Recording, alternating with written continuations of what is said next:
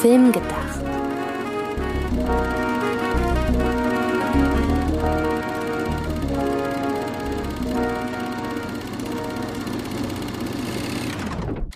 Halli, hallo, liebe Zuhörerinnen und Zuhörer zur neuen Folge von Film gedacht, zur ersten im Jahr 2022, zumindest zum Zeitpunkt, zu dem ihr diesen Podcast jetzt hören könnt. Denn wir haben noch 2021, das heißt, wir können gar nicht irgendwie euch hoffen oder für euch hoffen, dass ihr einen guten Rutsch hattet, denn selbst wir hatten ihn noch nicht und ist wahrscheinlich äh, kein gutes Omen. Aber ach, was soll's. Wir, wir können ja erst recht nicht den Leuten wünschen, dass sie einen guten Rutsch haben, weil sie hatten den ja schon. Ich wollte auch eigentlich auf was anderes hinaus, nämlich darauf, dass ich dich nicht fragen kann, wie dein guter Rutsch war. So macht das natürlich viel mehr Sinn. Natürlich können wir, uns, können, können wir euch an dieser Stelle für euch hoffen, dass ihr einen guten Rutsch hattet, aber wir können uns gegenseitig noch keinen guten Rutsch wünschen, beziehungsweise. Doch, einen guten Rutsch können wir uns wünschen. Wir können nur nicht darüber reden, ob wir einen guten Rutsch genau, hatten. Genau. Das meine ich. Ist alles sehr kompliziert. Herrgott. Ist doch halt auch einfach sechste Stunde in diesem Jahr. Also was soll's.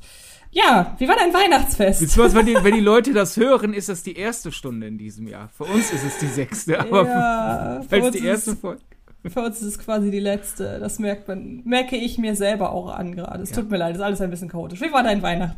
War gut. Ich habe viel, viel geguckt. Und Lego zusammengebaut. Das ist auch der Grund, weshalb ich dich gefragt habe, weil du so viel geguckt hast. Und zwar auch in Vorbereitung auf unseren etwas anderen Jahresrückblick in der nächsten Woche. Genau. Wobei man ja an dieser Stelle einmal äh, das unter Vorbehalt mehr oder weniger sagen muss, weil es ja immer sein kann, dass wir feststellen, wir brauchen noch ein bisschen mehr Vorbereitung. Aber wir haben uns felsenfest äh, das vorgenommen, dass wir nächste Woche unseren Jahresrückblick starten und das genau. Ganze nicht mit ähm, wir erzählen, welche Filme wir gut fanden und welche nicht, weil das kann ja jeder. Das können unter anderem auch wir selber, weil wir haben Eben. ja bereits unsere Flop-Listen veröffentlicht. Ich auf wesselsfilmkritik.com und du auf sdbfilm.de mit einem Bindestrich dazwischen. Eben. Und du hast deine Tops auch schon bei Twitter und bei Letterboxd, genau. bei Kino Plus durchgehechelt. Das wäre ja das langweilig, wenn du jetzt nochmal deine Top Ten erzählst, Eben. nur diesmal mit mir. Aber wir werden natürlich trotzdem auf unsere Lieblingsfilme zwangsläufig zu sprechen Klar. kommen, denn wir werden uns ganz viele schöne Kategorien ausdenken, in denen wir den Filmgedacht Award vergeben. Keine Ahnung. So, ich habe ganz vergessen, dir zu überlassen unseren Claim, der natürlich 2021 angefangen hat und 2022 weitergeht. Ja. ähm, den aufzusagen, das soll natürlich auch in diesem Jahr ja. weiterhin so bleiben. Film gedacht, so wie nachgedacht, nur mit Film. Richtig. Und ähm, worüber denken wir in, diesem, in dieser Ausgabe nach? Zunächst einmal über das, was wir zuletzt gesehen haben, denn das passt in diesem Fall auch mal wieder ganz schön zu dem Thema, über das wir heute sprechen. Was hast du als letztes gesehen? Ja, äh, die ganzen Sachen von 2021, die ich nachgeholt habe, damit ich einen besseren Überblick über das Jahr habe, mal ausgenommen, habe ich mir quasi mein Vorhaben, eigentlich wollte ich schon mit Ende des Weihnachtsfestes durch sein, mit allem, was ich nachholen wollte, hat aber nicht ganz geklappt, weil ich mich ein bisschen hab ablenken lassen von äh, einer Serie und zwei Fernsehfilmen, auf die ich lange scharf war. Aber äh, Problem war, irgendwie in Deutschland kam, kam man nicht dran, weil es gab die halt nicht im Streaming, es gab keine DVDs. Äh, man konnte die halt auf der BBC-Mediathek gucken, wenn man in Großbritannien lebt, was ich nicht tue. Mhm. Und äh, endlich, ich habe dann ein paar Wochen vor Weihnachten rausgefunden, dass dann endlich äh, die DVDs in, in UK erschienen sind habe ich mir die bestellt, habe gedacht, ja gut, mit importieren und vor Weihnachten. Die kommen dann wahrscheinlich Anfang neues Jahr hier an. Und das ist auch super. Bis dahin habe ich 2021 nachgeholt. Dann waren sie aber doch ziemlich früh hier. Hat mir aber doch äh, durchaus viel Spaß gemacht. Hat mich halt, wie gesagt, vom, Ab, äh, vom Nachholen äh, bisschen abgelenkt. Aber es hat mir sehr, sehr, sehr viel Spaß bereitet. Es geht nämlich um Peter Pan Goes Wrong, um Christmas Carol Goes Wrong und dann halt um die beiden Staffeln der Goes Wrong Show. Wird wahrscheinlich niemandem was sagen, was sehr schade ist, denn das ist wirklich zum Schieflachen. Äh, ich würde sagen, jeder, der entweder Fan von den Muppets ist oder von Noises Off, geschweige denn von beiden, ist dort super abgeholt. Denn es geht hier halt um eine extrem schlechte britische Theatertruppe, die aber trotzdem meint, jede Woche ein riesen aufwendiges Theaterstück aufführen zu müssen. Und natürlich geht alles schief. Und das Tolle daran ist, man hat einerseits dann halt diesen Noises of Humor, dieses, hey, es ist ein Theaterstück, aber es geht schief auf kreative Art und Weise. Und halt, du hast ein bisschen diesen Muppets Humor, weil über die ganzen Projekte lernt man halt die Darsteller, die so schlecht darstellen, kennen. die von sehr guten Darstellern gespielt werden. und man hat dann halt zum Beispiel, du hast Sandra, die halt die ganze Zeit, äh, die eigentlich eine gute Schauspielerin ist, oder sagen wir mal, ja doch, also in, in dieser Truppe ist sie eine gute Schauspielerin, aber wenn du halt äh, mit der vor der Kamera arbeitest, dann hast du das Problem, dass sie doch immer wieder mal versucht, so ein bisschen zu gut in die Kamera zu werfen. Und eigentlich diese Figur gerade, äh, was weiß ich, wütend aber jetzt hat sie gerade ein Close-up, also guckt sie einmal noch sexy in die Kamera. Dann hast du zum Beispiel einen, der partout keinen Text kann. Auf absurde Art und Weise versucht irgendwie noch mit dem Text klarzukommen und da kommen sehr lustige Situationen. Du hast ein bisschen Neidspielereien zwischen einem, äh, zwischen dem Regisseur und einem der Schauspieler, der denkt, er sollte der Regisseur und immer der ständige Hauptdarsteller sein. Und ja, man hat damit quasi dieses Muppet-eske Leute wollen unbedingt eine Show auf die Bühne bringen können es aber nicht. Und irgendwie ist es einerseits sehr charmant, weil man eigentlich den gönnt, dass es gut geht. Andererseits ist es aber voller Schadenfreude. Und daher, wer äh, so wie ich Angst haben will, die Nachbarn zu wecken, weil man zu laut lacht, sollte sich Peter Pan Goes Wrong, Christmas äh, Story Goes Wrong und die beiden Staffeln der Goes Wrong Show besorgen. Die DVDs sind auch gar nicht mal so teuer, also hat sich das Warten gelohnt. Und äh, ja, wenn ich euch angefixt habe und ihr es nachgeholt habt, schreibt uns doch, wie ihr es fandet. Äh, Würde mich nämlich freuen, wenn ich jetzt der deutsche Missionar werde für diese Reihe. Und ich kann äh, zu den Serien nichts sagen, hat mich aber sehr angefixt, weil ich ja Noises Off kenne. Und ähm, ich während du, also unter anderem mit äh, Michael Caine, also auch wirklich ordentlich besetzt. Ich habe gerade mal parallel, während du erzählt hast, geguckt. Den gibt es immerhin auf DVD, wird leider nicht gestreamt. Es gibt ihn als UK-Import, UK da ist die deutsche Tonspur nicht mit, mit drauf. Und es gibt ihn halt als äh, deutsche Version, da kostet er aktuell ist schon reduziert, äh, 24,99. Vielleicht gönne ich mir den zum Geburtstag oder ja. irgendwie so. Oder äh, schau mal, vielleicht, äh, das ist ja immer mein, mein Trick, äh, manchmal sind Importe ja günstiger als die deutschen Versionen, weil die irgendwie schneller out of print waren oder sowas. Ich habe jetzt zum Beispiel Neues auf auf der italienischen DVD. Ach so. Die war sehr günstig und äh, da hast du Originalton, italienischen Ton und deutschen Ton, also hat Ach, man genug Auswahl. Gut. Aber generell finde ich es eh eine Sauerei, dass der nicht auf Disney Plus ist. Denn es ist ja eine ja. Produktion. Also müsste der. Wa was soll das überhaupt mit Disney Plus Deutschland und den ganzen hm. Sachen, die dort fehlen? Schanda, der schwarze Leopard an dieser ja, Stelle nochmal erwähnt. Er wird vermisst. Aber du hast es gerade schon so schön angesprochen. Das geht ja auch alles durchaus in eine gewisse Meta-Richtung. Und auch der Film, den ich zuletzt gesehen habe, der auch in Richtung ähm, Nachholen von Filmen in 2021 geht, hat eine gewisse Metakomponente, denn der Regisseur ist Daniel Brühl, der sich mehr oder weniger selbst spielt und ähm, in diesem Film, ich sag mal so eine fiktionalisierte Version seiner selbst. Er redet also auch über Filmprojekte, die er aber so in, mit dem Titel und so nie gemacht hat, aber man kann sich schon in etwa denken, worauf er da anspielt. und ähm, den habe ich gesehen, ist äh, sehr klein, sehr intim inszeniert als vorwiegend Kammerspiel in einer Bar. Denn ähm, Daniel Brühl ist auf dem Weg zu einem Casting für einen großen internationalen Blockbuster und äh, macht noch mal kurz Halt in seiner Stammkneipe, um noch so ein bisschen den Text zu lernen und auch noch um so ein bisschen runterzufahren. Und dann trifft er plötzlich auf einen älteren Mann, der sich ihm vorstellt als sein Nachbar und der plötzlich immer mehr Informationen über Daniel Brühls Privatleben auspackt. Und ähm, das Ganze entwickelt dann ja eine sehr interessante Energie und ähm, auch so eine recht beklemmende Atmosphäre mit jeder Information, die der Nachbar über äh, sein über das Leben seines Nachbarn wiederum äh, preisgibt. Und ich muss sagen, das ist trifft insgesamt natürlich sehr meinen Geschmack einfach ja äh, einem Filmemacher dabei zuzugucken, wie er sich als Schauspieler in einer fiktionalen Form inszeniert, sich dann auch noch selber spielt und so ein bisschen seine ganzen Ansichten auf Schauspielerei, seine eigene Karriere und so weiter Revue passieren lässt, ähm, inklusive Kommentar in Richtung des Kritikertums. Hat mir lange Zeit viel Spaß auch darüber bereitet, dass es wirklich stark gespielt ist, dass es wirklich so eine sehr reduzierte Kulisse ist und auch dadurch, dass die, ich sag mal, die Konflikte zunächst einmal, ich mochte, wie sie sich in ihrer Dramaturgie immer weit, immer erweitern. Also wie nicht von Anfang an der äh, fremde Nachbar nicht von Anfang an alle Karten auf den Tisch packt, sondern einfach immer noch einen oben drauf legt und das auch immer wieder macht, um den dann kurzzeit vermeintlich in der, die Oberhand äh, besitzenden Daniel Brühl wieder auszunocken. Und da fand ich, dass sich da eine sehr schöne Dramaturgie zwischen den beiden entwickelt hat. Ich muss aber sagen, er ist mir nach hinten raus dann leider doch zu konstruiert gewesen. Ähm, und ich war mit dem Ende leider nicht so richtig zufrieden. Irgendwie löste sich da für mein Empfinden ich hatte das Gefühl, Daniel Brühl weiß leider nicht so richtig, worauf es hinauslaufen soll. Und für mich wirkte das Ende so ein bisschen wischiwaschi und irgendwie, es ist nichts Besseres eingefallen. Das Gute ist ja, selbst wenn ich das hier sage, lieber Daniel, wir kennen uns übrigens, deshalb darf ich du sagen. Also, ich habe ihn mal interviewt. Äh, wir kennen uns nicht persönlich. Aber da habe ich ihn geduzt. Und du bist an ihm vorbeigelaufen?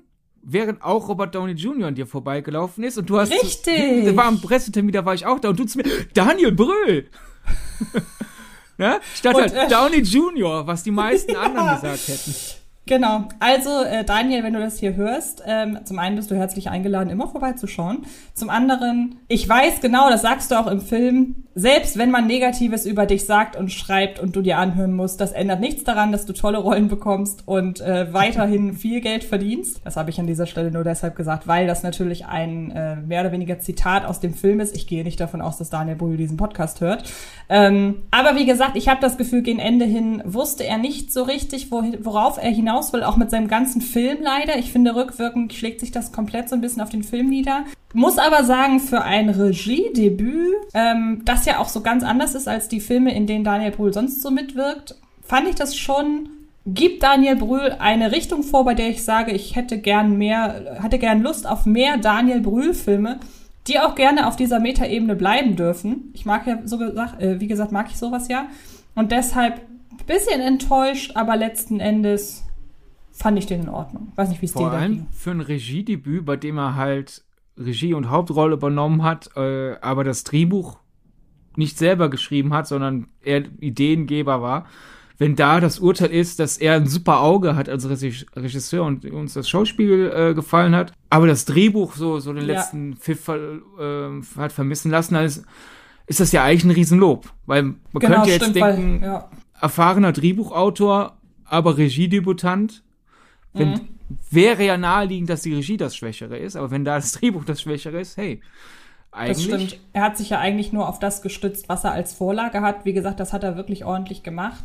Ähm, und was ich halt, das war, ich habe den gesehen, so nach, weiß nicht, nach zwei Minuten, ich habe dir geschrieben, ich gucke jetzt nebenan und ungefähr nach zwei Minuten schreibe ich dir, dass dieses Ästhetikverständnis, das Daniel wohl hat, dass ich davon, dass ich das jetzt schon mag, weil man muss halt wirklich sagen, der hat echt einen Blick für für Film. So komplett banal das klingt. Der weiß, wie muss die Raumaufteilung sein, wer muss wo sitzen, welches Licht, welcher Lichteinfall, welche Details, welche Formen müssen das Bild dominieren. Also da muss ich wirklich sagen, als Regisseur hat er da dann so gesehen unabhängig von der von der Story schon wirklich ein Brett vorgelegt, weil das schaffen vor allen Dingen halt eben in dieser sehr reduzierten Kulisse. Viele Leute können ja überzeugen durch pompöse Bilder, indem sie halt einfach viel Details zeigen und viel, viel Inhalt.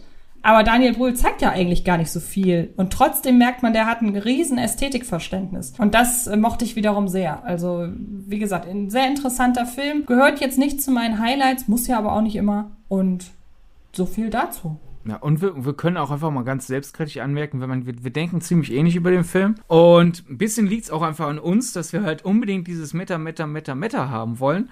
Denn äh, andere gibt ja auch po sehr pos äh, noch positivere Stimmen, die halt loben, dass es erst so ein bisschen so eine Motto Selbstkokettiererei und Augenzwinkern anfängt und dann wird da ja was richtig tiefes, verschachteltes über deutsch-deutsche Geschichte über Beobachtung, über Vorverurteilung, über ein bisschen auch einfach Neugier an dreckiger Wäsche. Und wir sitzen halt da und denken, ja, ich, ich will aber Meta zurückhaben. Also man könnte fast schon sagen, dass Daniel Brühl halt einfach einen zu anspruchsvollen Film für uns gemacht hat, weil wir nach dieser Karotte gehen, ah, ein Schauspieler, der über sich selber redet.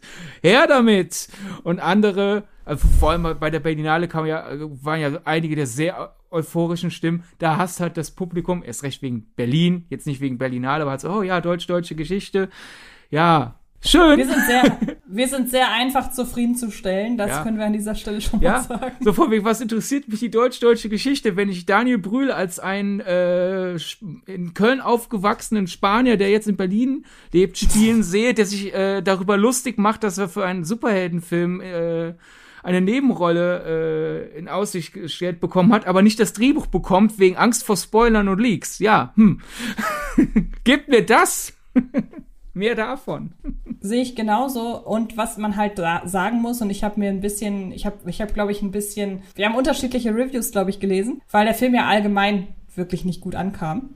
Ähm, weil in vielen Reviews, die ich so gelesen habe, ging das halt so in Richtung Selbstbeweihräucherung. Ja, das, war, das ist ja wirklich das allerletzte, was man dem vorwerfen kann. Ja, was man Schauspieler, aber das muss man ja sagen, das ist ja eigentlich schon so eine vorgefertigte Kritik, wenn jemand hört, oh, da hat ein Schauspieler mal wieder einen eigenen Film inszeniert zum ersten Mal, dann geht das ja gehen die Meinungen dazu gerne in die Richtung. Das ist so ein bisschen meine Auffassung. Kann auch ja. sein, dass ich sehr selektiv einfach Reviews konsumiere, aber ich weiß nicht, ja. das ist ja eigentlich schon wiederholt immer so ein Kritikpunkt, wenn Regisseur, ja, wenn Schauspieler und Schauspielerinnen jetzt auch hinter die Kulissen gehen. Aber also mal wirklich, also na, wenn man einfach sozusagen nur nach dem Bild geht, das er im Film von sich darstellt, ist ja jetzt nicht so, als wäre Daniel Brühl in dem Film das, das absolut unschuldige Opfer.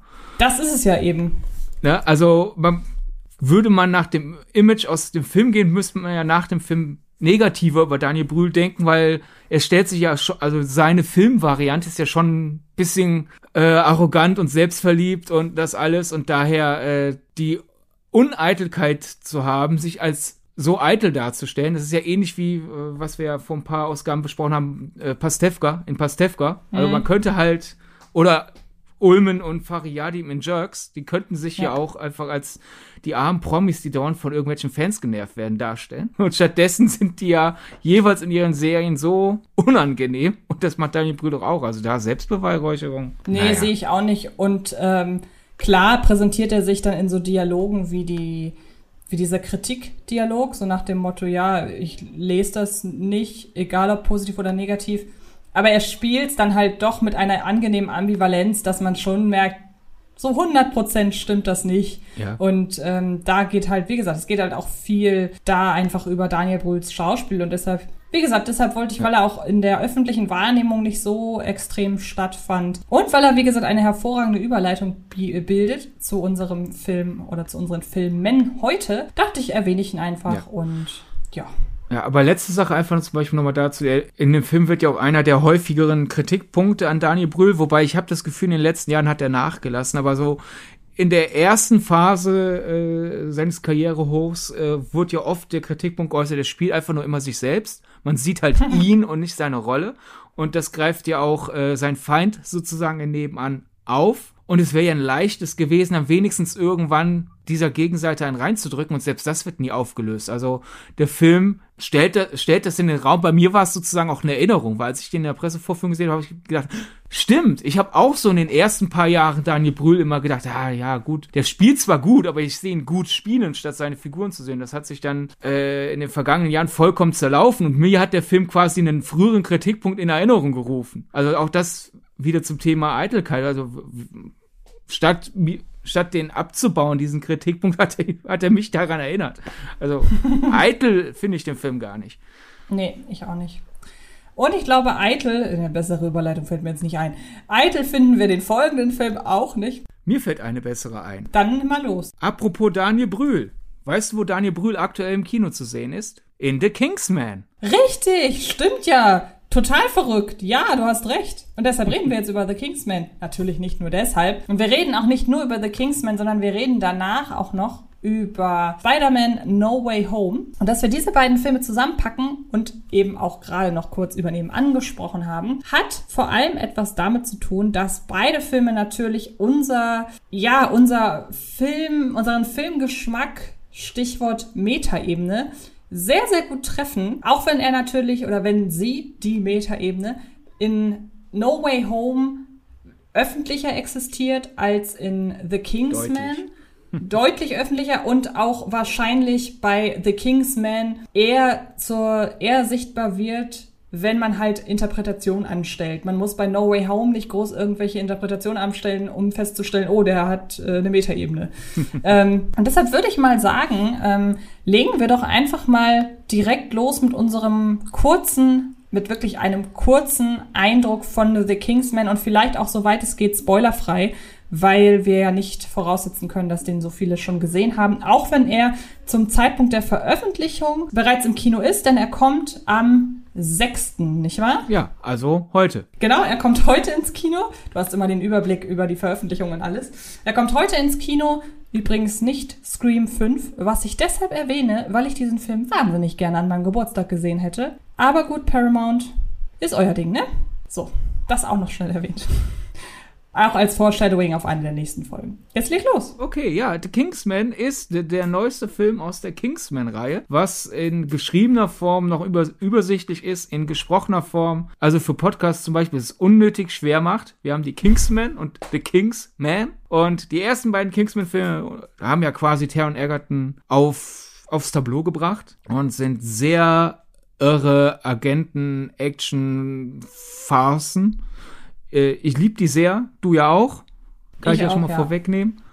Und The King's Man ist quasi das Prequel, denn in Kingsman hört man ja äh, zwischen den Zeilen, dass halt die Organisation Kingsman nach dem Ersten Weltkrieg gegründet wurde. Und Matthew Vaughn, der Regisseur der Kingsman-Filme, hat sich halt gesagt, weißt du was, statt halt einfach nach äh, The Kingsman, The Secret Service und Kingsman, The Golden Circle, direkt Kingsman 3, wie auch immer der dann heißen wird, nachzureichen, mache ich erstmal einen Schritt zurück, gehe in die Zeit des Ersten Weltkrieges und erzähle, wie The Kingsman zu The Kingsman wurde. und der Film hat, glaube ich, durch die Verbindung mit der Kingsman-Reihe und die Art, wie die Trailer geschnitten sind, weil die Leute halt von der Reihe etwas Bestimmtes erwarten, ein Riesenproblem. Nämlich quasi das Gegenteil von dem, was man sich erhofft. Weil Matthew Vaughn hätte ja auch einfach einen Film über den Ersten Weltkrieg drehen können, wenn er da Bock drauf hat. Aber er hat sich halt gedacht, ja komm, ich habe da diese Welt erschaffen, auf die mir auch riesen Spaß macht, weil er andauernd 100.000 neue Kingsman-Projekte ankündigt. Äh, lass ich doch mal einen Ersten Weltkriegsfilm im Kingsman-Universum spielen. Da haben die Leute ja auch direkt schon eine Vorstellung, da habe ich etwas, womit man nichts verkaufen kann. Und ja, der Kingsman ist aber mit Abstand der am wenigsten irre Kingsman-Film. Und deswegen, äh, die Trailer bestehen aus einigen der ersten Szenen. Und ich habe auch deswegen einem, einem, Freund, der die Kingsman-Filme sehr mag, nach der Pressevorführung erzählt, hör mal, ich fand den, wir haben uns beide halt darauf gefreut, den dann noch zu gucken. Äh, The Kingsman im Kino, habe ihm erzählt, hör mal, ich werde auch äh, den noch mal privat schauen, habe den ausreichend gemocht, um noch mal äh, reinzugehen. Aber ich warne dich jetzt schon vor, dass es jetzt nicht ein Film, wo äh, wir mit einem riesigen Eimer Popcorn in den Saal gehen und denken, ah, das wird so eine große Sause wie die Kingsman-Filme. Also der hat irre und lustige Szenen und auch einige Matthew Vaughn Action-Szenen, der kann ja sehr temporeich und dynamisch Action filmen, aber der hat zwischendurch auch halt wirklich, ja, das hier ist ein Kriegsfilm über den Ersten Weltkrieg. Und jetzt sind wir hier halt bei den ganzen dämlichen äh, Hinterzimmergesprächen, die zu diesem absolut unnötigen Krieg geführt haben. Und hier sind wir an der Front und das ist halt äh, der Erste Weltkrieg. Der ist schlammig, dreckig, langsam und äh, unschön. Genau, und ähm, um da direkt einzusteigen, ich mag ihn auch genug, um zu sagen, ich gucke ihn nochmal, mehr noch. Ich bin halt riesengroßer Kingsman-Fan und wäre The Kingsman jetzt nicht gewesen, würde ich den zum Beispiel auch immer vor die Marvel-Reihe stellen, einfach weil da das Gleichgewicht zwischen richtig guten und zwischendurch vielleicht auch mal nicht so guten Filmen, das ist einfach bei Kingsman bisher, da gab es dieses Gleichgewicht nicht, beziehungsweise diese, diese Varianz in der Qualität, weil ich halt beide Filme unfassbar mochte, während das MCU natürlich auch deshalb, weil es viel mehr Filme gibt, ja. hin und wieder auch Filme abgeliefert hat, die mir so gar nicht zugesagt haben. Also es ging wirklich rein um äh, die Statistik so. Zwei Jetzt gute von zwei ist einfacher als äh, über 20 gute von über 20. Genau, und ich bin entsprechend mit sehr, sehr viel Vorfreude in The Kingsman gegangen und bin durchaus ein Stück weit resigniert aus dem Kino gekommen, weil ich nicht das Erlebnis hatte, wie du es gerade eben schon sagst, dass ich mir erhofft hatte, dass der Trailer ja auch ein Stück weit angekündigt hat und dass mich als extremen Kingsman-Fan auf den Ebenen befriedigt hat, auf denen mich Kingsman normalerweise be befriedigt. Denn es ist ja so, warum lieben wir die Kingsman-Reihe? In erster Linie, weil sie sich ja durch ihren wirklich zelebrierten Wahnsinn von gängigen Bei- und Agentengeschichten abhebt. Aber man muss ja trotzdem auch sagen, dass selbst wenn das alles hier in einem völlig anderen Universum spielt und total abgehoben ist, funktionieren sie ja aber immer auch auf die Agentenebene. Und sie sind ja in vielen Momenten auch eine wirklich schöne Hommage an James Bond und Co. Und das ist was, was mir immer gefällt, dass diese Reihe zwar einen Wahnsinn zelebriert, aber nie abwertend den Film gegenüber ja. ist, die zum Teil auch ähm, ja, durch den Kakao gezogen werden und daran erkennt man ja, mit wie viel Respekt Matthew Vaughn eigentlich an dieses Genre rangeht. Der will ja keine platte Parodie inszenieren, sondern sagt sich einfach, ich lote die Möglichkeiten meiner Welt oder, oder dessen, was ich für eine Welt erschaffe, die lote ich halt komplett aus, aber mag einfach das Genre gleichermaßen genug, um nicht eben nur eine Parodie darzustellen. Und das ist eigentlich auch alles, was man so gesehen The Kingsman, was man für The Kingsman genauso sagen könnte, für das Prequel in diesem Fall. Denn eigentlich macht Matthew Vaughn ja schon in gewisser Weise wieder viel richtig, nur sind es diesmal halt gefühlt zwei verschiedene Filme. Und zwei verschiedene Welten ja sogar schon ein Stück weit. Und die beiden zu kombinieren, ist ihm meiner Ansicht nach in The Kingsman nicht so gut gelungen. Jedes Element für sich sehr wohl. Aber man sieht, die Welten sind relativ schwer miteinander kombinier und auch vereinbar, insbesondere was die komplett unterschiedlichen Tonalitäten angeht. Ich bin aber so, dass ich gleichzeitig sage, ich möchte ihn noch mal sehen, um ihn mehr zu mögen, weil dazu mhm. liegt mir einfach die Kingsman-Reihe zu sehr am Herzen, als dass ich jetzt sage, ich fand den aber nur okay. Nein, ich möchte den noch mal sehen, auch natürlich endlich mit einer ähm, mit einer Erwartungshaltung, von der ich jetzt weiß, ich musste sie anpassen und dann äh, habe ich vielleicht auch mehr Spaß an dem Film. Ähm, aber ich hoffe, damit habe ich auch direkt schon so ein bisschen mal äh, eingeleitet, was halt einfach die Probleme dieses Films sind, die, während es zwei Filme gar nicht existieren würden. Und das ist ja das Interessante, dass man sich sagt, ich will aber alles in diesem Film haben. Und es passt aber nicht so richtig. Und das finde ich schade, weil er doch gleichzeitig so viele positive Aspekte eigentlich ja. hat. Wobei mich halt wirklich interessieren würde, sind es Probleme des Films? Also ist Matthew Vaughn in Kingsman wirklich vergleichsweise schwach darin, seine Tonalitäten zu vereinen?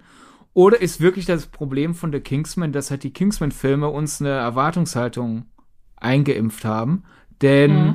an sich, wenn man sich mal zurückerinnert, eigentlich Kingsman vereint ja auch Tonalitäten, die, die, die jetzt nicht unbedingt so wirken, als wäre es aus einem Guss. Ist, denn, wie du ja schon gesagt hast, einerseits halt, hat Parod die, die haben parodistische Elemente. Dann haben sie Elemente, die vollkommen frei drehen, aber andererseits erzählt er ja dennoch immer noch eine schöne Geschichte über, ja, so gesehen, Typen von der Straße, der einerseits sich treu bleibt, aber andererseits halt über sein bisher vermutetes Potenzial hinauswächst. Und The King's Man ist ja so gesehen, da haben wir halt auch die Geschichte eines äh, Adligen, der, der äh, seinen Einfluss nutzen will, für etwas, worauf sein Sohn keinen Bock hat, weil sein Sohn sagt sich, hey, da ist dieser Krieg, den ich äh, absurd finde, ich will da kämpfen. Und Ralph, Ralph Fiennes sagt sich, nein, ich will nicht, dass mein Sohn kämpft.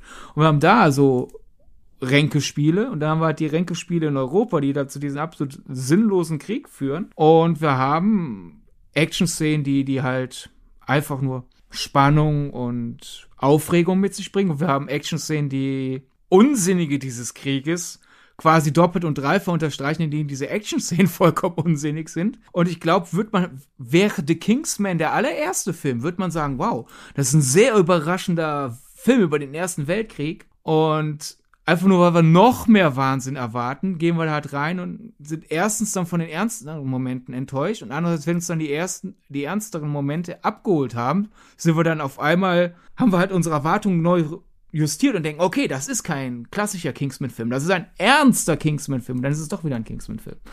Zwischenzeitlich. Und das ist ja dann wiederum was, was halt auf der Metaebene passt. Also ich meine jetzt nicht auf der im Film existierenden Metaebene, weil ich würde da tatsächlich behaupten, die große Metaebene hat der Film im Film nicht. Also da kommen wir dann gleich zu, zu Spider-Man als Gegenbeispiel. Aber wenn man mal überlegt, vielleicht, also Matthew Vaughn hat es ja mit seinem Film immer auch so ein bisschen beabsichtigt, so Erwartungen zu unterlaufen. Und das hat er vor allem dadurch gemacht, dass er ja halt im Vorfeld zu den Kingsman-Filmen da existierten keine Regeln. Der Film hat, oder insbesondere der erste und beim zweiten, hatte ich das Gefühl, da ist es Matthew Vaughn nochmal gelungen, damit zu überraschen, was er in seiner Film, Filmwelt alles für realistisch hält. Ähm, deshalb gehören wir beide, wobei bei dir weiß ich, ich ja gar nicht, aber da, deshalb gehöre ich ja auch zu denen, die Kingsman 2 noch besser finden, weil ich finde, dass er das, die Regeln, die er im ersten Film etabliert, nochmal mehr vorantreibt und äh, auch herausstellt, dass es eigentlich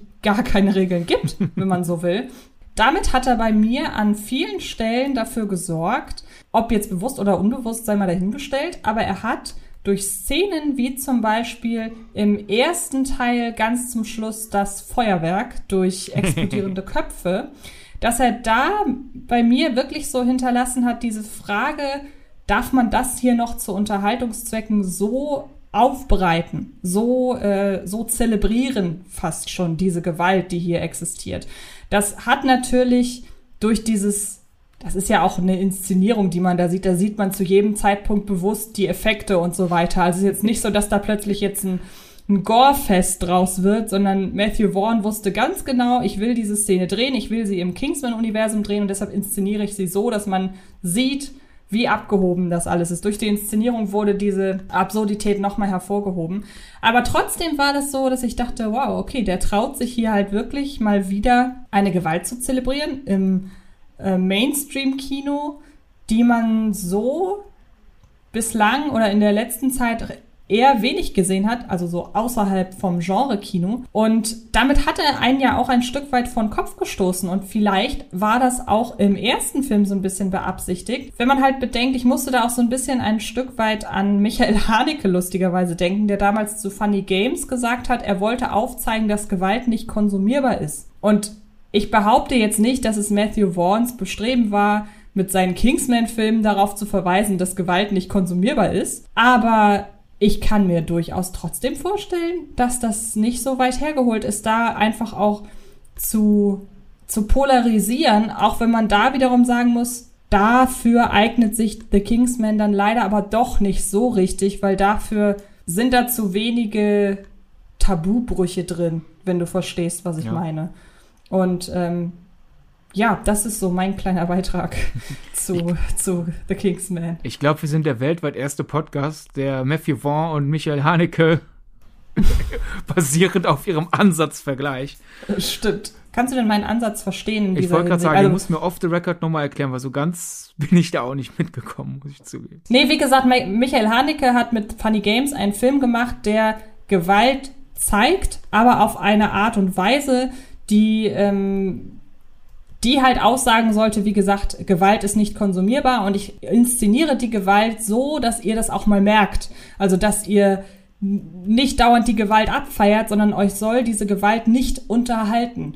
So. Und Matthew Vaughn macht ja eigentlich genau das Gegenteil. Also er zelebriert die Gewalt ja schon. Das kann man ihm ja in, erst recht, wie gesagt, bestes Beispiel Finale Teil 1 von Kingsman. Man kann ihm jetzt nicht sagen, du wolltest jetzt hier mit deinem Film aber ein Statement gegen Gewalt setzen, aber bei mir hat er halt im Grunde was ähnliches ausgelöst wie das, was Michael Haneke eigentlich wollte.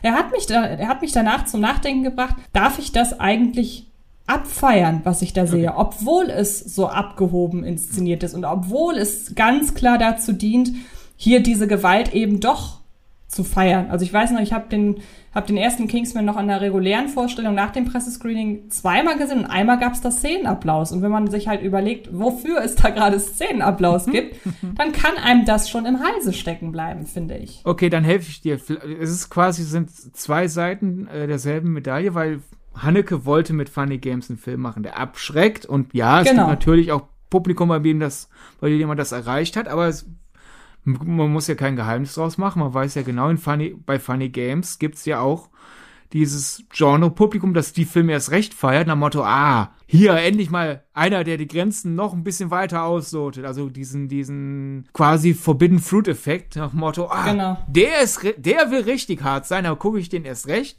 und dann wird es zelebriert, wie unzelebriert es ist. Genau. Und bei Kingsman, Matthew Vaughn will halt, dass das Popcorn schaufelweise in dich hineinhaust. Und auf einmal denkst du, hm, was mache ich hier gerade?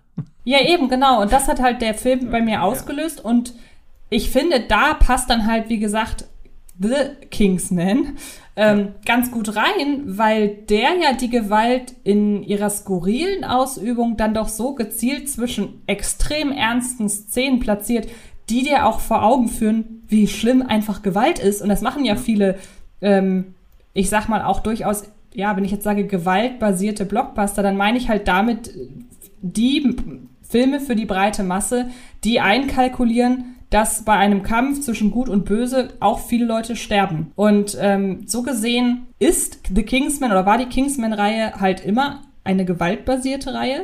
Aber in The Kingsman, das ist wirklich wahnsinnig anstrengend, ähm, in The Kingsman ist sie halt so platziert, dass einem das immer wieder bewusst wird. Und ich nehme da halt immer gerne als Beispiel auch die Marvel-Filme, in denen ja schon viele Leute sterben, in einigen zumindest. Und da wird einem das gar nicht so richtig bewusst, weil es gehört halt dazu, genauso wie es in äh, Herr der Ringe dazu gehört, dass die sich gegenseitig abmurksen oder keine Ahnung. Hier einfach jeden Film FSK 12 mit gut gegen böse Konflikt einsetzen, bei dem es gerade passt. Aber in The Kingsman wird einem das plötzlich bewusst, was einem sonst bei gängigem Popcorn-Kino nicht bewusst wird. Und das auch oft so inszeniert ist, dass die Macher und Macherinnen schon davon ablenken, wie brutal ihre Filme teilweise sind, auch wenn man die Todesszenen nicht so zelebriert. Ja, Kingsman hat wirklich, also The Kingsman hat wirklich dieses, du hast einerseits Action-Szenen, die, die wirklich vergleichsweise wehtun. Motto, ah, musste das sein? So nach dem Motto. Und dann hast du halt diese absurden Szenen, allein halt die in den Trailern sehr oft genutzte Rasputin-Szene, die halt wirklich, die fühlt sich an, als wäre es Kingsman 3. Ja. Auf jeden Exi Fall. stöbert in irgendwelchen Archiven und aus Versehen taut der Rasputin auf und äh, der attackiert Exi direkt tanzend. So hätte die Szene ablaufen können, dann kannst du die Kampfchoreografie aus The Kingsman mit Rasputin nutzen. Und Weiss Alphons spielt den auch wirklich so vollkommen drüber. Und äh, ich habe halt vorhin gemerkt, als ich das halt meinte mit diesem Schwachsinn sozusagen in dem Film mit dem bewussten Schwachsinn. Ich wüsste halt gern, wie sehr das Zufall oder Absicht ist, weil ich habe mir halt bei dem Statement eben quasi selber nochmal eine Daseinsbegründung für diese Tonfallsprünge eingeredet. äh, mhm. Denn, also, Gründe, dass es einen Ersten Weltkrieg gab, ich glaube, da sind wir uns ja alle, ich meine, generell sollte jeder Krieg vermieden werden, aber es gibt ja Kriege, wo man nachvollziehen kann, ah, das ist sozusagen, es ist unmenschlich, dass es so weit gekommen ist, aber ich kann ja verstehen, da ist dieser Konflikt und dieser Konflikt wird deswegen so gelöst, weil so sind Menschen anscheinend leider. Und beim Ersten Weltkrieg liest man sich das ja durch und denkt, was? Das ist der Grund für einen Weltkrieg? Was soll der Schwachsinn? Und bei Kingsman denkt man sich halt ab und zu bei Action-Szenen. Aber was soll der Schwachsinn? Und irgendwie passt das ja. Ja, und ich kann mir dahingehend, also ich weiß nicht, wie es dir geht. Ich kann mir vorstellen, dass wir da unterschiedlicher Meinung sind. Aber mir waren die Szenen, die so hinter den Kulissen die Entstehung des Krieges aufzeigen, die ja oft, hast du ja eben auch schon gesagt, das sind oft Dialoge. Da sieht man oft Leute aus verschiedenen Ländern miteinander debattieren und irgendwann eskaliert's. Ich glaube, so kann man es am besten ausdrücken. Und ich hatte das Gefühl, dass Matthew Vaughn sich ganz bewusst dazu entschlossen hat, diese Szenen ja eben dann doch für Kingsman-Verhältnisse weitgehend trocken zu zeigen. Was für mich, also trocken, ne, inwiefern man, also wie gesagt, so wie man halt Filme trocken inszenieren kann, die durchaus doch von äh, exzentrischen Figuren leben. Ja. Aber da haben die sich halt nicht gegenseitig permanent die One-Liner um die Ohren gehauen, sondern das war halt wirklich einfach weitestgehend trockene Verhandlung, teilweise basierend auf skurrilen Gründen. Das muss man wiederum auch sagen. Also da holt sich der Film seine Absurdität eher aus der Prämisse und weniger daraus, wie die Prämisse inszeniert wird. Aber ich hatte da so das Gefühl, das nutzt Matthew Vaughn ganz stark, um halt zurückzufahren und wie gesagt immer wieder auf die ernste Komponente aufmerksam zu machen. Und ähm, ja, ja. Ja, es ist irgendwie ein bisschen die Absurdität im sterbenslangweilig banal, weil wie gesagt, also für, für Kingsman-Verhältnisse, da stimme ich dir zu, sind halt dann die ganzen Diskussionen und Überlegungen in den ganzen Königshäusern trocken. Da, da sind wenig Gags und auch die, die Regieführung ist halt eher, ja, Politdrama. Wir sind jetzt hier in der Kammer des Königs und der denkt drüber nach. Äh, hm? Gleichzeitig hast du aber diese Absurdität basierend auf den wahren Ereignissen, dass das halt wirklich eine absolut kindische Nummer war. So, äh, mein blöder Verwandter, dem wische ich jetzt eins aus. Und Matthew Vaughn unterstreicht das, indem er ja, ich würde mal sagen, das kann man sagen. Ich, meine, ich wusste es vorher nicht, aber laut Presseheft wurde anscheinend keine, kein, keine, kein Geheimnis draus gemacht. Nämlich, dass äh, Tom Hollander äh, drei Rollen spielt mhm. aus äh, Pirates of the Caribbean am Ende der Welt. Und du hast halt denselben Typen, der alle drei wichtigen Entscheidungstreffenden äh, spielt. Und das ist ja irgendwie auch absurd. Sondern hier, guck mal, derselbe Kerl nochmal mit einem anderen dick aufgesetzten Akzent. Aber ich mache da jetzt keine Pointe draus. Und irgendwie ist das seltsam und man könnte jetzt sagen, hm, ist es unentschlossen irgendwie von Matthew Vaughn. Will er jetzt das alles ins Lächerliche ziehen oder will es zeigen, wie es ist? Aber vielleicht ist es genau das, der richtige Ansatz für dieses Thema. Fast schon. Also allein, dass wir schon so lange drüber nachdenken, zeigt, dass er ja irgendwas richtig gemacht hat. Ja, genau. Und was ich vorhin so ein bisschen vergessen hatte, weil da sollte eigentlich mein Monolog drauf hinaus, aber ich habe es dann irgendwie ver, ver, verbaselt. Ah, so, okay. ähm, es war ja durch dieses nicht festlegen von Anfang an, was denn die Grenzen in diesem Universum sind, war, waren die ersten beiden Filme und ich finde das total interessant, dass ihm das einfach bei beidem gelungen, bei beiden Filmen gelungen ist, war es immer verbunden mit einem Unterwandern der Erwartung und sei es wirklich nur dieses ey, du gehst ja noch weiter als im letzten Film. Was soll denn das hier alles? Was du dir, was du dich alles traust. Aber dann teilweise, ich meine, allein die Tatsache, ich meine, das hatte damals der Trailer verraten, aber ich hatte den Trailer nicht gesehen. Stichwort ähm, Colin Firth in Teil 2. Mhm. Ähm, ja, der ist auch auf dem Poster, also spätestens, wenn es der Trailer nicht gezeigt hat. Okay, ich hatte es wirklich tatsächlich geschafft, irgendwie die Info von mir fernzuhalten. Wie auch immer mir das gelungen ist. Und du musst dir halt überlegen, du, ins, du etablierst in Teil 1, dass du eine enorme Konsequenz an den Tag legst, Hauptfiguren umzubringen, mitten im Film. Und ich weiß nicht, ob, wie das dir damals ging, aber in Teil 1, ich dachte, der wird doch wohl wieder auftauchen. Und dann tauchte er einfach bis zum Ende nicht auf. In jedem anderen Blockbuster-Franchise, bei dem Colin Firth für die Hauptrolle zugesagt hat, wäre Colin Firth in der Hauptrolle wieder aufgetaucht. Und dann musst du dir mal überlegen, dass du deine, dein Franchise als derart konsequent etablierst und dann im zweiten Teil die Eier hast, das wieder aufzulösen, was ja eigentlich noch viel konsequenter ja. ist in dieser Welt. Ich bin so konsequent, dass ich unkonsequent werde. Ja, eben. Und es war ja, da waren wir uns ja von Anfang an einig, dass das Ganze inhaltlich so durchdacht war, in dieser Welt natürlich, ja dass wir das überhaupt dem nicht böse genommen haben, dass der wieder auftaucht. Ich tonal. Weil ich weiß, dass es ja, ja einige Leute gibt, die wirklich Golden Circle vorwerfen, Secret Service rückgängig zu machen. Und wir sind ja mhm. auch durchaus Freunde davon, Leute, die in einem Film gestorben sind, auch tot zu lassen eigentlich. Absolut. Aber dennoch gibt es dann immer wieder Filme, die es dann so gut umsetzen, dass wir es verzeihen. Da gibt's einige sehr erfolgreiche, sehr große Beispiele und halt auch Golden Circle. Da habe ich mir gedacht, weißt du was, du bist in so einem Gaga-Universum, das in den letzten Minuten noch gaggeriger geworden ist. Natürlich lebt Colin Firth wieder, weil er eine Gelmaske aufgetragen bekommen hat. Natürlich! Was ja sogar, wie gesagt, also für dieses Gaga-Universum fand ich diese ganze Erklärung überraschend plausibel. Ja. Also da gibt es, da gab es in anderen Blockbustern schon andere äh, Verfahren, die noch viel intensiver auf die vermeintliche Wissenschaft dahinter eingehen. Und hier hat das mein, hat mich das total überzeugt. Ich habe das überhaupt nicht in Frage gestellt. Ah, was für ein Glück. Die Kugel hat einfach nur die unwichtigen Teile des Gehirns getroffen. Ja, Genau. Äh, Hauptsache Colin Firth ist wieder dabei. Ähm, nee, aber worauf ich dann wiederum bei The Kingsman hinaus wollte, das, ich meine, das ist dann natürlich relativ simpel, wenn man einfach die Trailer als Maßstab nimmt, die nicht zu 100% äh, adäquat wiedergeben, was, was, äh, was Sache ist oder auch halt einfach durch die, die, die äh, Extremtonalitätswechsel. Äh, Aber er hat es auch hier einfach wieder geschafft, die Erwartungen komplett zu unterlaufen. Und ja. wenn man da mal ehrlich ist, dann ist es eigentlich schon wieder ein sehr Kingsmaniger Kingsman-Film. Ja, ich äh, glaube, wir können das abschließen mit, wir sind, obwohl wir ja beide aus der Pressevorführung rausgegangen sind, mit so ein bisschen ich bin ein bisschen enttäuscht, aber ich mag ihn dennoch. Man kann dennoch festhalten, wir hatten beide auch den Impuls, ich hoffe, der kriegt noch Fortsetzung. Also ich hoffe ja, wirklich, ich dass Matthew Vaughn einerseits in der Gegenwart weitermacht, wir also Kingsman 3 mit Exi bekommen. Soll ja auch in diesem Jahr gedreht werden, aber eigentlich sollte der auch schon längst erschienen sein, daher man weiß ja nie, was dazwischen kommt.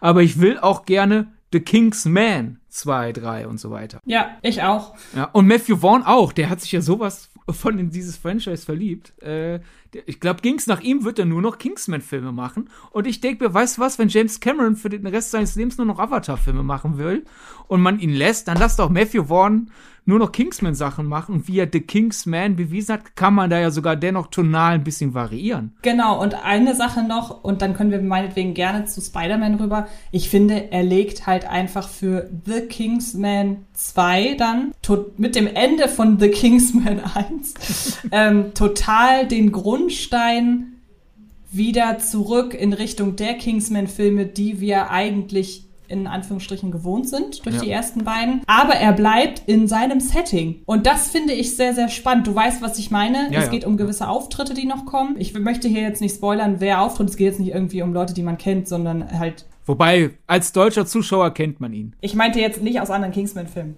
Ach so. Das meine ich. Aber da tauchen halt Figuren des Weltgeschehens auf, bei denen ich sage. äh, ich habe applaudiert. Mutig! Mutig. Ich habe innerlich auch motiviert. Auch applaudiert. Und da wären wir wieder bei Hanneke quasi, weil wenn man bedenkt, für wen wir applaudiert haben. Eben, genau. Und ähm, da, wie gesagt, und in der Ebene, ich hoffe unglaublich, dass es halt weitere Filme gibt. Ich gehe stark davon aus, dass dieser Film einfach sehr polarisieren wird. Und man muss aber auch ganz ehrlich sagen, wenn er polarisiert ähm, auf, äh, auf mag ich oder mag ich nicht Ebene, irgendwie passt das ja auch wiederum perfekt zum Film. Also ich, wär, ich fände es sehr schade, wenn The Kingsman einheitlich aufgenommen wird. Und es gibt wenige Filme, die ich mögen will, denen ich es gönne, wenn sie einen, eine, einen, einen Krieg, hätte ich was gesagt, um im Thema zu bleiben, ja. äh, auslösen in der, in der Kritik. Aber halt aus, aus wirtschaftlicher Sicht ist es halt äh, mutig von äh, Matthew Vaughn halt zu sagen, ich will eigentlich hier dieses Riesen-Franchise mit so vielen Spin-offs und sonst was. Und dann legt er da hier einen so schwer zu verkaufenden Film äh, ab. Also nicht, dass, dass Matthew Vaughn irgendwann gezwungen wird, doch Filme außerhalb des Kingsman-Universums zu machen. Mhm. Ja, sehe ich auch so. Apropos Gut. Universum. Wir Apropos treten Universum. jetzt ins Spoiler-Universum. Wer äh, Spider-Man No Way Home noch nicht gesehen hat, ist entschuldigt, darf den Rest dieses Podcasts irgendwann nachholen. Denn äh, wir haben ja aus zwei Gründen jetzt erst Spider-Man auf dem Tableau. Erstens aus produktionstechnischen Gründen hatten wir Ende letzten Jahres nicht die Zeit. Aber selbst wenn wir die Zeit gehabt hätten, hätten wir ja wirklich überlegt, Abstand zum Kinostart zu halten. Denn es macht, basierend darauf, wie wir an den Film herangehen wollten, hat es überhaupt keinen Sinn ergeben, Spider-Man irgendwie der Startwoche zu machen, denn wir sind nicht die, die schon in der Startwoche die riesen Spoiler-Diskussion raushauen wollen. Eben, genau, das ist das eine. Ähm, bevor wir damit anfangen, würde ich aber tatsächlich noch einmal kurz auf die Social Media äh, Möglichkeiten, uns zu kontaktieren, hinweisen. Denn ich kann mir vorstellen, dass der Film, über den wir gleich sprechen, dass der den einen oder anderen dazu veranlasst, uns seine Meinung mitzuteilen. Und das äh, soll er gerne, er oder sie gerne machen. Und zwar am besten über die offiziellen Filmgedacht-Kanäle Facebook, Twitter, nein, kein Facebook, nur Twitter und Instagram. Da heißen wir jeweils, jeweils Filmgedacht und einen Überblick über sämtliche Folgen ähm, bekommt ihr auch auf dem Letterboxd-Kanal von Filmgedacht, den Sydney sehr ordentlich führt. Vielen Dank an dieser Stelle.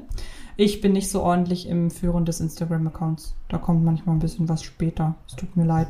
Aber ich werde mich bessern. Das ist ein Vorsatz für 2022. Genau. Gebt Antje doch Gründe, Instagram besser zu pflegen. Liked, äh, kommentiert, äh, schickt freundliche Privatnachrichten auf Instagram, weil dann ist Antje ja motivierter, sich bei Instagram auch als äh, Film gedacht wieder einzuloggen, statt einfach nur Genau Fotos so. von ihrer abartig süßen Hündin zu posten bei ihrem eigenen Account. Und wer Fotos Genau. von einer Loki heißen abartig süßen Hündin sehen will, findet die wie, Antje? Bei äh, Antje Wessels Instagram und alles, was nichts mit Loki zu tun hat, findet ihr bei Twitter. ähm, Auch, auch auf oh. Twitter findet man manchmal Loki. Das stimmt, da hast du recht. Ähm, und ähm, irgendwas wollte ich noch sagen. Ach ja, genau, ihr könnt ab sofort auch bei, habe ich durch Zufall gesehen, bei Spotify uns bewerten. Das finde ich sehr cool. Also hinterlasst sehr gerne ein, im besten Fall fünf Sterne bei, bei ähm, Als ich das Spotify. neulich gesagt habe, hast du äh, zum Thema iTunes, hast du dann in der Nachbesprechung gesagt, das klingt unsympathisch, wenn ich den Leuten sage, sie sollen bitte die Bestbewertung geben. Stimmt. Äh, Gebt einfach die Sterne, die wir wert sind, meine lieben Leute. Ja, da sind wir wieder beim Thema Algorithmus. Weißt du, im normalen Leben würde ich ja sagen, ah, da gibt mir jemand die zweitbeste Bewertung. Wow, das schmeichelt mich voll, weil wir sind ja entgegen dessen, was unser Beruf von uns verlangt, ja eher bescheidene Leute. Aber das Problem ist halt, äh, die Algorithmen denken ja, oh, es ist nicht die Bestbewertung, also es ist schlecht. Also eigentlich, wenn ihr uns die zweitbeste geben wollt, gebt uns dann lieber die beste. Ja, und könnt uns dann Genau. privat schreiben, eigentlich wollte ich euch die zweitbeste geben, weil ich wollte euch einen Anreiz geben, besser zu werden, weil auch wir wissen natürlich, natürlich geht's immer besser. Ne, das, das ist ja, äh, Internet ist doof. Richtig. halten wir uns, halten wir uns aus dem ganzen Internetkram einfach raus. Ja. Wer aber sich daran beteiligen möchte an dem Internetkram, der kann ja auch dir schreiben. Nicht Ja. wahr? Genau, wenn ihr mir helfen wollt, eine Podcast-Alternative ohne Internet aufzubauen, wir könnten diese Sendung dann ja fortführen, indem wir einfach, äh, weiß ich nicht, CDs bespielen oder USB-Sticks und euch dann schicken. Ja, dann ist das quasi wie so, so ein klassisches Zeitungsabonnement, nur mit Hördateien. Das geht doch garantiert. Jedenfalls, wenn ihr diese bessere Zukunft ohne Social Media mit mir ausarbeiten wollt, machen wir das am besten in Social Media und zwar auf Twitter. Dort findet ihr mich als Sir Donnerbolt. Sir Donnerbolt ist ein Vorfahre von Donald Duck. Donald Duck ist die beste Schöpfung der Fiktion. Keine anderen Meinungen erlaubt. Und äh, ihr findet außerdem viele Fotos von Donald Duck Kram auf meinem Instagram-Account, den ich nicht so gut pflege wie Antje auch nur irgendeinen ihrer Instagram-Accounts. Und dort hei heiße ich Sidney Schering. Ja. Man merkt einfach, wir haben jetzt sehr lange nicht miteinander geredet. Das muss jetzt alles raus. Ja. Gag-Stau. Wobei es ein bisschen peinlich ist, das jetzt wirklich als Gag-Stau zu bezeichnen. Aber ist ja nun auch egal. Wir wollen jetzt endlich über No Way Home reden. Oh, ich konnte gerade noch einen Hustenanreiz überschlucken. No Way Home war meine vorletzte Pressevorführung im vergangenen Jahr vor Matrix Resurrections. Ich hätte mir gewünscht, No Way Home wäre die letzte gewesen. Denn, so viel kann ich vorwegnehmen, ich mochte den trotz gewisser Schwierigkeiten in der Inszenierung, äh, sowohl dessen, was er zeigt, als auch dessen, was er erzählt, wirklich richtig toll, weil er etwas geschafft hat, was viele Filme, die den ein oder anderen Schwachpunkt im Storytelling haben, oft nicht schaffen. Sie gehen unglaublich, oder er ging unglaublich zu Herzen. Und das ist ja letzten Endes das, wofür wir eigentlich ins Kino gehen, für Geschichten, die uns berühren. Und ähm, ich glaube, es ging dir da nicht großartig anders. Ja, wobei ich ähm, tatsächlich bei der Pressevorführung aus No Way Home rausgegangen bin mit weniger, dass mein Herz berührt wurde, als mein Verstand. Jetzt werden manche sagen, ah, hat er aber einen niedrigen Verstand, wenn er von so einem Film stark berührt wird. ja, meinetwegen, klar, natürlich gibt's Leute, die klüger sind als wir. Wer hätte das gedacht? Wir wären ja ziemlich arrogant, wenn wir uns für die Klügsten halten würden. Er ist ein Ungar. Ich bin jetzt nicht aus No Way Home rausgegangen, ah, da. Ich habe so viel geweint, sondern ich bin eher rausgedacht so, wow, so viel Meter. Mann, ich freue mich darauf, den nochmal zu gucken und noch mit zu entdecken. Und ich habe eigentlich quasi die ganze Zeit den Film zweimal geguckt beim ersten Mal sozusagen. Mhm. Hab den geguckt, ah, das passiert gerade in der Handlungsebene und die ganze Zeit hatte ich quasi die Fußnoten, die man da einfügen könnte im Kopf. Man könnte das Drehbuch ausdrücken und ab ab einem gewissen Punkt kannst du eigentlich jeden dritten Satz mit einer Fußnote versehen. Dies ist eine Referenz auf dieses und jenes, was wiederum passiert ist, weil bla bla bla. Und deswegen bin ich eher mit rauchendem Kopf rausgegangen, statt mit tränendem Herzen. Aber ich war äh, gut unterhalten und habe ihn dann äh, am Freitag nach Kinostart, der hatte ja seinen Sonderstart an einem Mittwoch, bin am Freitag nach Kinostart in eine Spätvorführung gegangen mit einem Freund, der äh, auch alle Marvel-Filme immer schaut. Und da hatte ich dann ein bisschen mehr dieses Popcorn-Erlebnis, als sei ich halt durch den vollen Saal oder nahezu vollen Saal, wie man halt aktuell füllen kann. Und halt in Begleitung einer Person, die dann halt sich mehr mitreißen lassen konnte, weil sie nicht wie ich, oh, ich muss mir jetzt die ganze Zeit überlegen, was ich dazu schreibe beim ersten Mal. Ich war halt mehr dann in der Story drin und da hatte ich dann ein bisschen stärker dieses Emotional und da hatte ich dann eher diese oh, jetzt bin ich aber sehr gerührt, Erfahrung. Das ist ja auch was, was dem Film einige vorwerfen. Und ich würde behaupten, das liegt einfach auch so ein bisschen daran, dass sich das in den letzten Jahren gehäuft hat. Äh, Stichwort Selbstreferenz. Das ist ja doch was, das war früher was Besonderes insbesondere im Mainstream-Kino. Und mittlerweile geht man ja aber immer mehr dazu über und es wird dann halt gerne, ich sag's jetzt mal im Volksmund, ähm, als Fanservice abgetan. Ich muss sagen, ja, natürlich ist oder baut No Way Home viel von Fanservice. Das kann man nicht abstreiten. Aber er zieht eben seine erzählerischen Qualitäten daraus. Und das bezieht sich eben nicht nur auf die, den No Way Home Film im Allgemeinen, sondern ja tatsächlich auf das gesamte bislang existierende Spider-Man über mehrere Filmreihen existierende Universum, wenn man das so sagen kann. Ja, ja, ich, bin eh fasziniert wie Fanservice. Das war früher eine, ein Lobname. Wow, der Film hat auch sogar Fanservice. Und mittlerweile ist es quasi ein Schimpfwort. Wobei, man muss ja jetzt nicht so tun, als müsste man No Way Home groß verteidigen. Der hat nicht nur abartig viele Rekorde gebrochen bereits, sondern der hat ja auch sehr gute Kritikerresonanz bekommen und Fanresonanz. Ja. Da wird es jetzt nicht so, als müsste ah, der arme Film wird von ein paar Leuten nicht gemocht. Jeder Film wird von ein paar Leuten nicht gemocht. Aber wie du ja schon sagst, ist irgendwie schon interessant, dass manche halt sagen, ja, da ist ja schon viel Fanservice oder sogar nur Fanservice. Und ich habe mittlerweile das Gefühl, dadurch, dass es halt viel mehr Fanservice generell in Mainstream-Filmen gibt als früher, dass Leute mittlerweile dann Sachen als Fanservice abtun, der noch nicht mal Fanservice ist.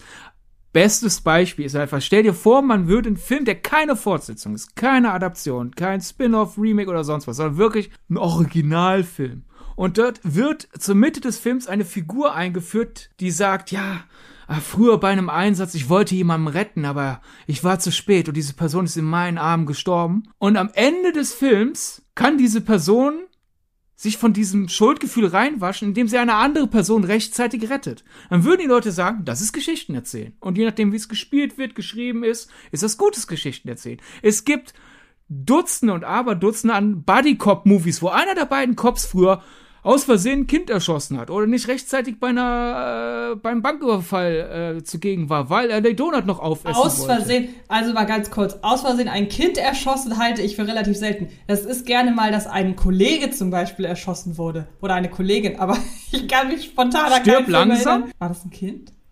Ja. Also. Oh, krass.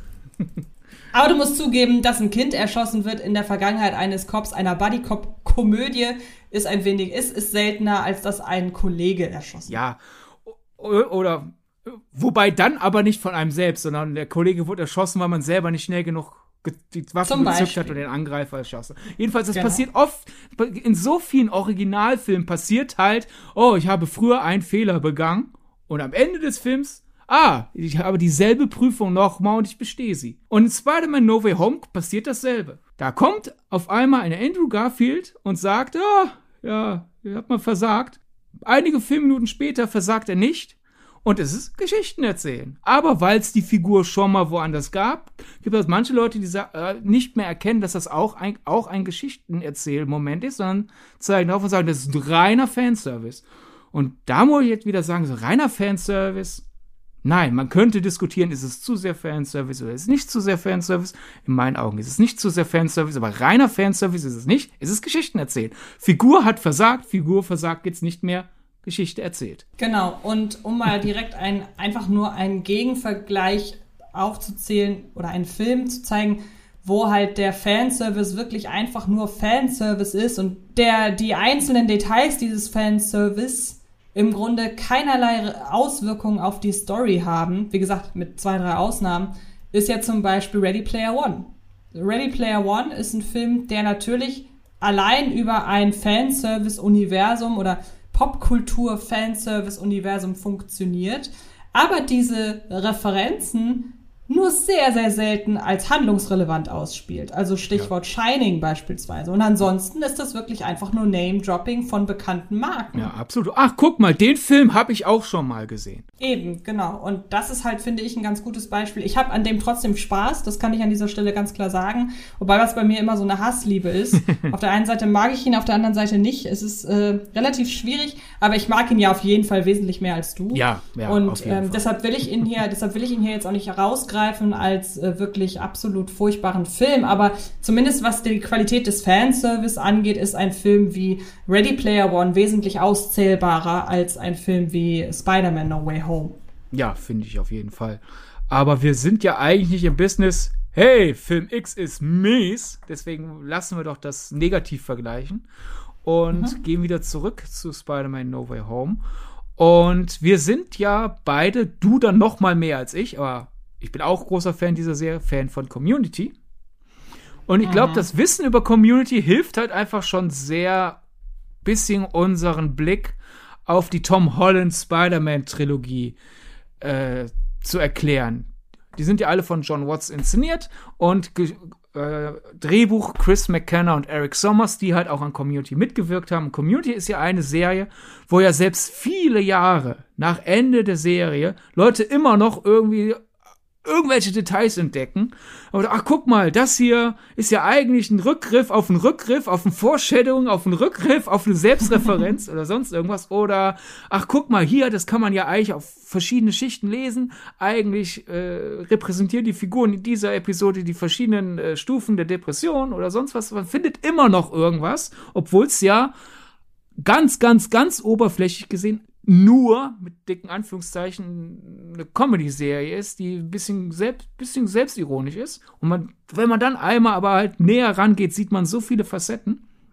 Und wir sind durchaus der Überzeugung, dass äh, McKenna und Sommers in der Spider-Man-Trilogie innerhalb des MCU dieses, ja, das sind halt Geschichten über einen Spinnenmann, auf Community-eske Weise verdicht mit, ach, übrigens, außerdem erzählen wir hier über das hier noch und das hier noch. Und eigentlich, eigentlich kann man da noch das ganze Vorwissen über die Produktionshintergründe, die Leben der Darstellerinnen und Darsteller, das kann man alles nur mit rein in den Film legen und hat dann noch eine dritte, vierte, fünfte Ebene, an der man sich erfreuen kann. Genau, bei mir fängt das eigentlich schon an der Stelle an. Du hast es gerade schön aufgedröselt, dieses auch Jahre später noch Dinge erkennen, weil einfach gewisse Links zwischen einzelnen Folgen und gewisse Querverweise nach einmaligem Gucken eigentlich nur den Leuten bewusst sein können, die die Serie selbst inszeniert haben. Also da sind so viele Insider-Gags drin. Jetzt nicht Inside der Fans, nicht Inside der Serie, sondern Inside der Leute, die diese Serie gemacht haben. Also es gibt ein Beispiel, ich liebe dieses Beispiel, weil es auch eins von denen ist,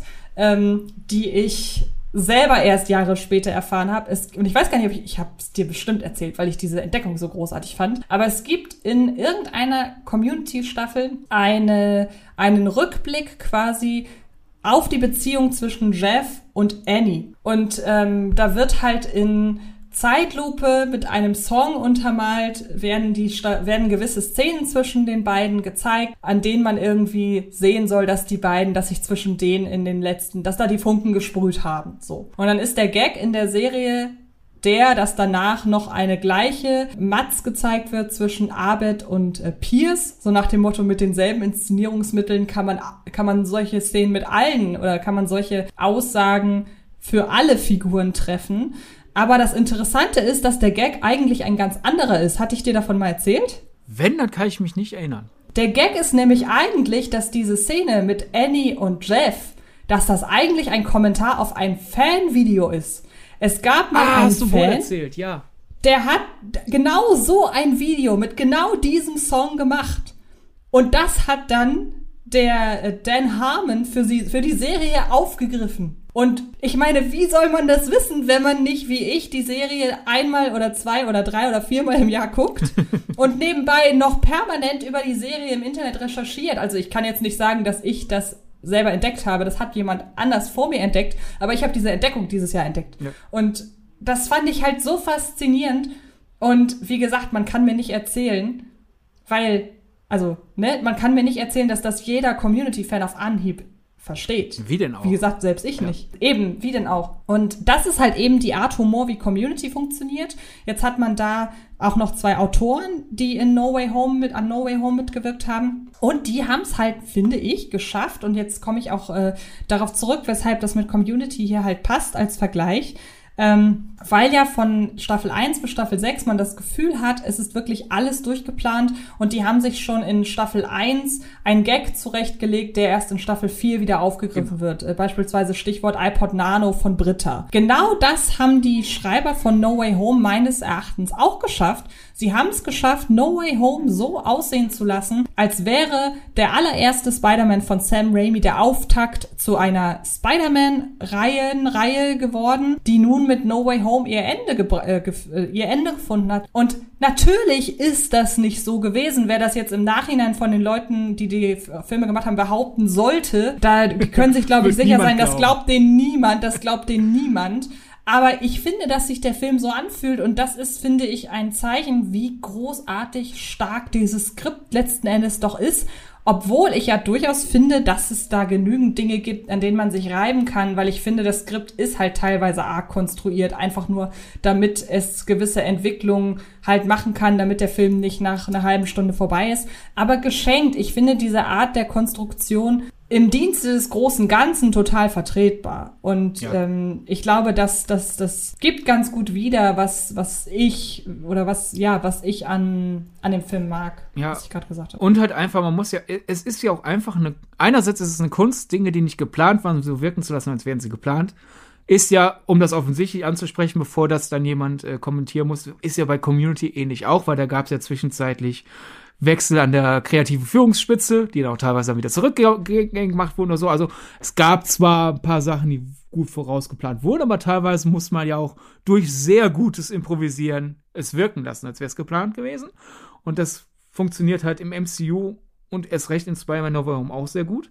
Aber eine andere Kunst ist es ja auch, man kann natürlich ununterbrochen Referenzen raushauen und sagen, ja, das ist klug, weil wenn ich die Referenz verstehe, fühle ich mich klug. Aber das zu schaffen, und dann immer noch eine funktionierende Geschichte zu erzählen. Wie viele Leute halt wirklich auf verschiedenen Ebenen von Spider-Man No Way Home berührt worden sind, zeigt ja, dass es funktioniert, weil du hast natürlich die Leute, die einfach nur deswegen berührt sind, weil mein liebster Spider-Man war wieder da.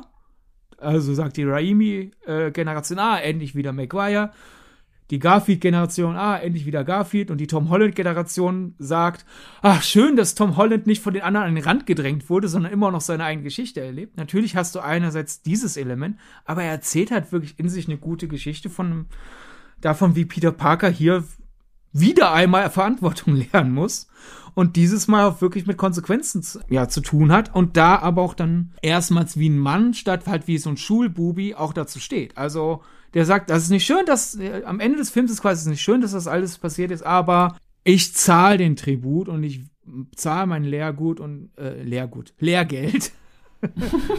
ich zahle mein Lehrgut, ich Flasche. Ich zahle mein äh, Lehrgeld und ich schulter das jetzt einfach.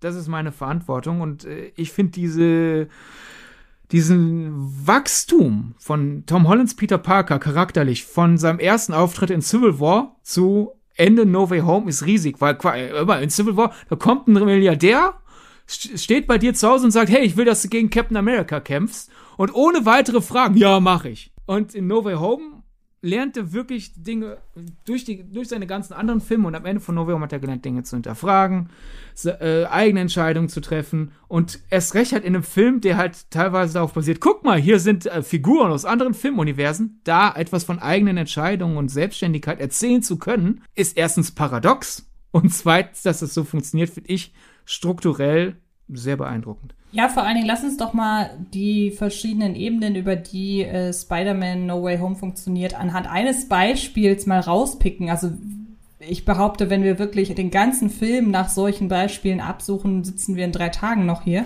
ähm, aber ich finde, ein ganz gutes Beispiel ist die Szene mit Andrew Garfield ja. und Zendaya. Denn ähm, das ist wirklich so der Moment, bei dem ich sage, wenn man zehn Sekunden äh, nicht hinguckt, dann hat man diesen wirklich, äh, oder wenn man einmal blinzelt, hat man diesen ganz, ganz tollen, sehr kurzen Moment verpasst. Denn es geht darum, dass Andrew Garfields Spider-Man die von der Freiheitsstatue, glaube ich, ne, ja. runterfallende Zendaya rettet. Und das ist ja etwas, was ihm mit seiner Freundin, gespielt von Emma Stone, in Teil 2 nicht vergönnt war. Teil 2 von Amazing Spider-Man. Genau, äh, Rise of Electro, genau, genau. Ähm, das war ihm nicht vergönnt. Es war ihm nicht vergönnt, seine Freundin zu retten. Hier ist ihm das gelungen bei der Freundin von Tom Holland, Spider-Man. Und deshalb würde man jetzt auf den ersten Blick denken, das ist natürlich sehr, sehr berührend. Dieser Blick, dieses Spiel von Andrew Garfield. Ja.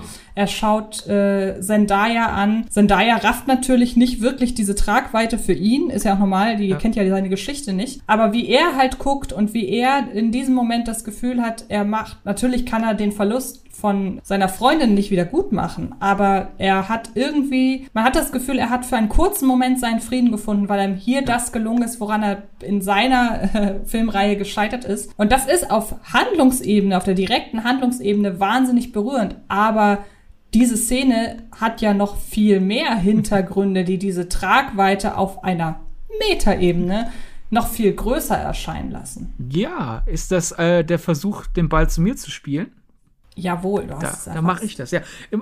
Kurz zu der Szene, wo ich aber auch noch loben, einfach auch erstens Garfields Spiel in der Szene, super. Mhm. Und dann halt einfach auch, dass dann äh, Zendayas MJ so, geht's dir gut? Also der, der statt der klassisch der, der Rettende, fragt die gerettete Person, geht's dir gut? Dieses Drehen. Und es ist irgendwie so überzeugend, weil wirklich so dieses, sie wird gerade gerettet und er ist fast in Tränen aufgelöst. Und irgendwie so, mhm. finde ich schön die Figuren beobachtet. Das würde bei dem wirklich so ablaufen. Aber ja. Andrew Garfield Spider-Man. Äh, ja, die Amazing Spider-Man-Filme hatten ja ein sehr unrühmliches Ende. Äh, aber da, da kann man wirklich sehr tief in den Kaninchenbau hinabsteigen. Und ich glaube fast schon einfach die Geschichte, warum vom Amazing Spider-Man-Universum zum von Sony und Marvel Studios getragenen Tom Holland Spider-Man äh, übergangen wurde. Selbst das könnte ein Podcast füllen. Ich versuche es kurz zu halten. Amazing Spider-Man 2 hat ja die finanziellen Erwartungen und deutlich unterboten, war aber halt immer noch profitabel.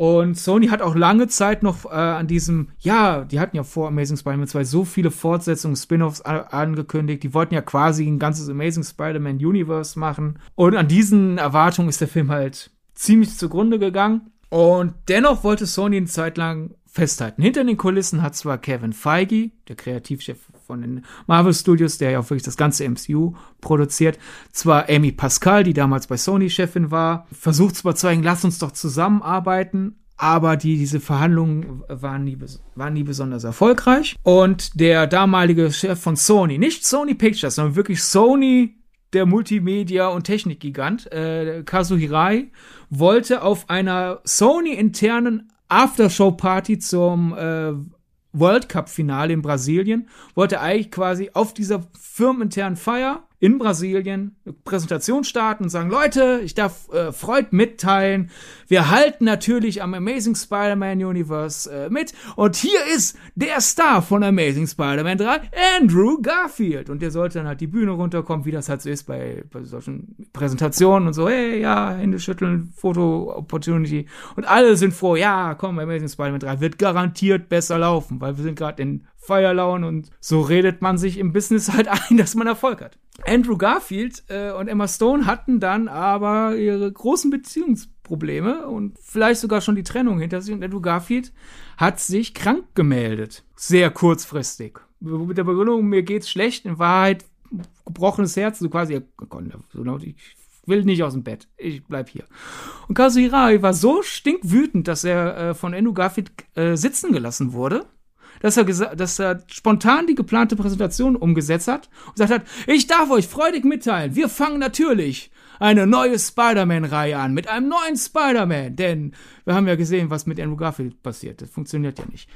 Und er, erster Schritt, den Sony wohl gemacht hat, war zurück zu Sam Raimi zu gehen. So, hey, willst du nicht wieder neu anfangen? Hat halt nicht so ganz funktioniert. Dann gab's ja noch den Sony-Hack.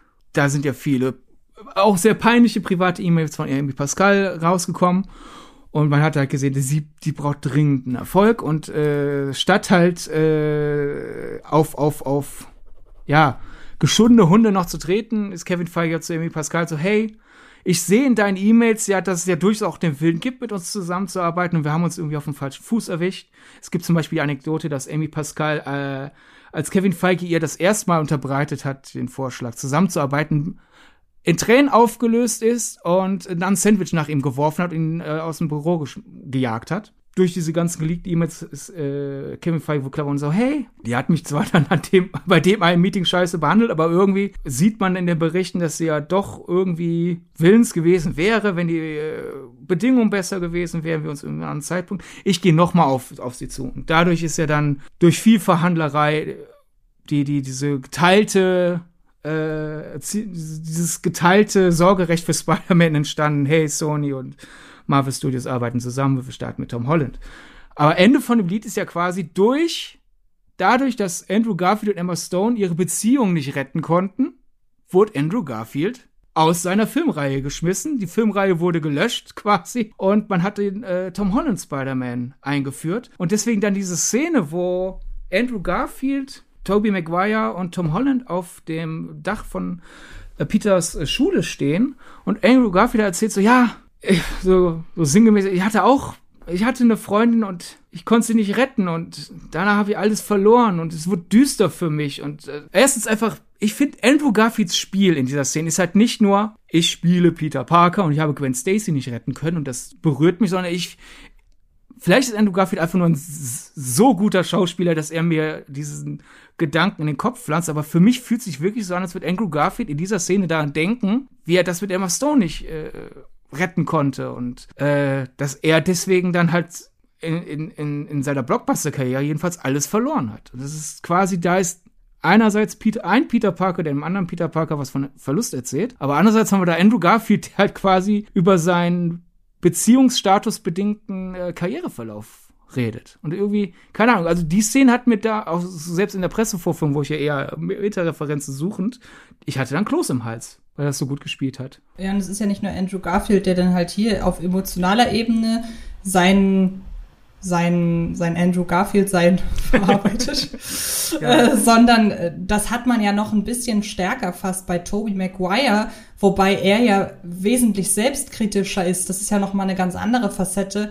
Nicht nur, also nicht nur seine Person als Schauspieler und sein Werdegang und was halt eben auch die Spider-Man-Reihe mit ihm gemacht hat, sondern es ist auch noch eine Art fast Abrechnung mit sich selbst und seinem Star-Dasein. Und zwar unabhängig von Spider-Man, weil er hat durch die, das kann man nicht anders sagen, durch die Spider-Man-Filme, durch sein, das Verkörpern über drei Filme lang einen Superhelden und man muss ja sagen, damals zu, zur Sam Raimi Spider-Man-Zeit, da war das Kino ja noch nicht überschwemmt mit Superheldenfilmen.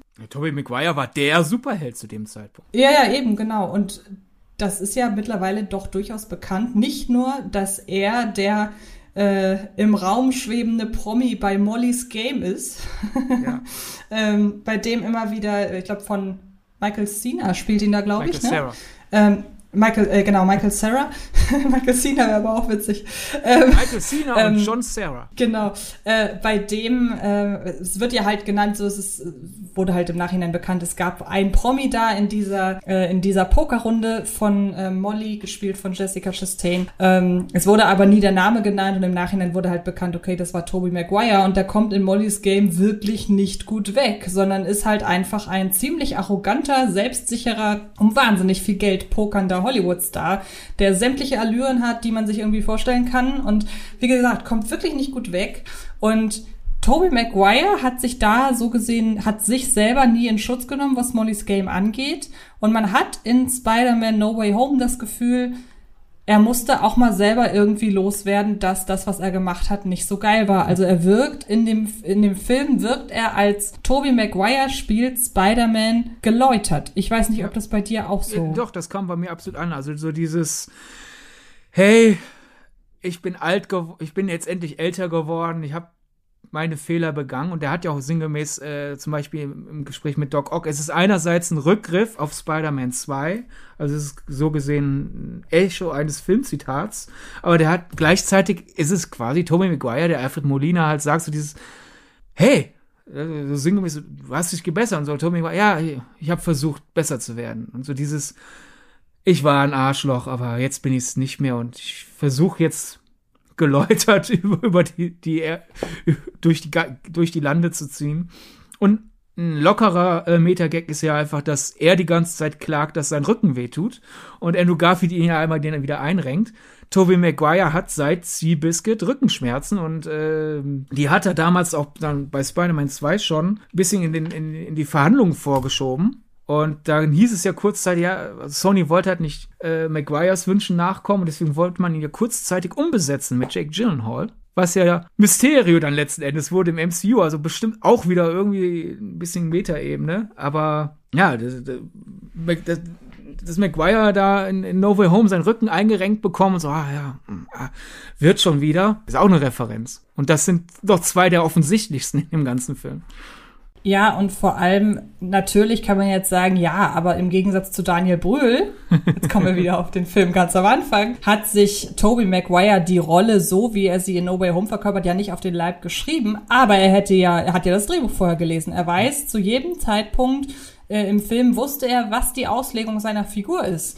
Und die Tatsache, dass das halt in Anführungsstrichen trotzdem gespielt hat, oder man weiß es ja nicht, vielleicht gerade deshalb, wie gesagt, die zeugt ja von einer ähm, Selbstreflexion, die finde ich dann auch sehr gut. Ja klar, auf der einen Seite ist es Image, er weiß, wie Image in Hollywood funktioniert, aber irgendwie funktioniert es für mich sehr gut dahingehend, dass man ihm dann seine Allüren vielleicht auch als Konsument oder Konsumentin so ein bisschen verzeiht, auch wenn ich jetzt nie irgendwie Groll gegen Tobey Maguire gehegt habe. Und ich finde ihn auch in Great Gatsby ganz toll. Der Film muss ja eigentlich auf der Höhe seiner Selbstwahrnehmungsschwierigkeiten äh, ähm, entstanden sein. Aber trotzdem ist es halt einfach, es macht für mich Schauspieler dann immer noch mal, ja, menschlich. Und äh, es ist, es geht keiner aus No Way Home raus mit einem schlechteren Image als vorher. Ja. Im Gegenteil. Es ist, no Way Home ist quasi das The Masked Singer äh, des MCU. Weil, also, mit einer Ausnahme ausgenommen, nach Masked Singer mag man ja jeden, der da mitgemacht hat, mehr als vorher. Aber ja, klar, McKenna und Summers haben die, die, die Dialogzeilen geschrieben, aber vor nach Aufzeichnungsdatum gerechnet vor wenigen Tagen äh, kam ja ein Hollywood Reporter Interview mit den beiden raus und die haben da erzählt, dass sie halt äh, McGuire und Garfield ihre Ideen gezeigt haben, sagen, hey, das wären unsere Wünsche, so, so würden wir eure Figuren schreiben. Und da war wahrscheinlich schon viel Metamaterial drin, wenn man bedenkt, wer das war. Aber in dem Hollywood Reporter äh, Interview erzählen die, dass halt nachdem die ihre Textzeilen bekommen haben, hatten sie, Zitat McKenna, noch viele großartige Ideen, wie man das Ganze vertiefen kann. Und sie haben noch weitere Ebenen zu ihren Figuren hinzugefügt. Und wer weiß, also, wie, wie, wie, wie da der Austausch noch war. Also, eventuell äh, war das eben nicht nur einfach, wir haben hier quasi einen Meta-Kommentar auf dich geschrieben, bitte sag ihn auf und eventuell schnallt man ihn und eventuell schnallt man ihn nicht. Ich, ich finde, in dem Interview liest sich das so ein bisschen so raus, als wäre das schon auch eine Kooperation bei dieser Vielschichtigkeitsfindung gegeben. Was natürlich den Eindruck, den ich gerade geschildert habe, eher noch verstärkt. Ja. Also je mehr die selber daran, den, je mehr den selbst daran gelegen war, wie gesagt, bei Andrew Garfield, der muss ja nicht irgendwie mit irgendwas aufräumen. Also auch wenn man so Leute hört, die den schon mal getroffen haben, muss einer der nettesten Menschen in ganz Hollywood irgendwie sein. Aber gerade ein Andrew, äh, nein, ein Tobey Maguire, der auch wirklich ein bisschen was zu kitten hat in seiner öffentlichen Wahrnehmung, dass der sich die Chance nicht nehmen lässt, finde ich gut. Und äh, wie gesagt, er lässt ja Selbstkritik zu dann in dem Punkt. Ohne Selbstkritik hätte seine Figur nicht funktioniert. Und ähm, das ist einfach ein, einfach ein schönes Hintergrundwissen, dass die Sympathien in den Szenen, in denen, den, in denen die drei auftauchen und mit denen, und das finde ich halt so toll an den Szenen. Es geht nicht nur darum, wir sehen jetzt drei verschiedene Inkarnationen von oder filmische Inkarnationen von Spider-Man, sondern wir bekommen halt auch wirklich präsentiert und das rückt oder das ähm, relativiert rückwirkend so ein bisschen den Eindruck, den ich immer bei Spider-Man hatte, ja, und nochmal neu aufgelegt und nochmal neu aufgelegt. Es zeigt auf, was für unterschiedliche Auslegungen man hatte für die Spider-Man-Rolle. Und ähm, das so gesehen hat es immer, hat es rückblickend die Mehrfachauflage der Spider-Man-Reihe so ein bisschen legitimiert, wenn du verstehst. Ja. Absolut. Und äh, einfach auch nochmal zu, zu Garfield, wo du ja meintest, der, der hat ja nicht viel aufzuräumen. Einfach auch nochmal für die, die es nicht wissen. Bevor man jetzt aus dem Podcast denkt und irgendwie so denkt, ah, äh, Andrew Garfield, der Emo, ist immer noch nicht über Emma Stone hinweg. Also er scheint also, das, was ich ja eben erzählt habe mit diesem, ich komme nicht aus dem Bett wegen, wegen der entweder schon erfolgten oder offensichtlich im Raum stehenden Trennung, das ist ja erstens lange her. Und zweitens, also, man weiß jetzt bei, bei, bei Gossip-Nachrichten nie, wie viel Wahrheit da dran ist und nicht, aber Konsens ist, dass äh, die äh, Freunde sind, Emma Stone und Andrew Garfield. Die hatten ja auch mal gleichzeitig eine Oscarsaison nach ihrer Trennung und äh, da sagen alle, die waren super professionell, haben sich gegenseitig angefeuert und die haben halt miteinander äh, interagiert, als wären sie halt äh, dann jetzt halt Freunde statt, statt Partner. Aber dennoch, wenn man schon die Möglichkeit hat, darüber zu kommentieren, dass halt eine Trennung die ganze Karriere aus der Bahn geworfen hat, dann kann man auch mal das auch mal kommentieren. Das ist jetzt kein ewiges Hinterherhecheln. Also es gibt jetzt zum Beispiel die Anekdote, dass äh, ich glaube, so sind auch ein paar Leute da äh, dahinter gekommen, dass die immer noch sehr grün miteinander sind.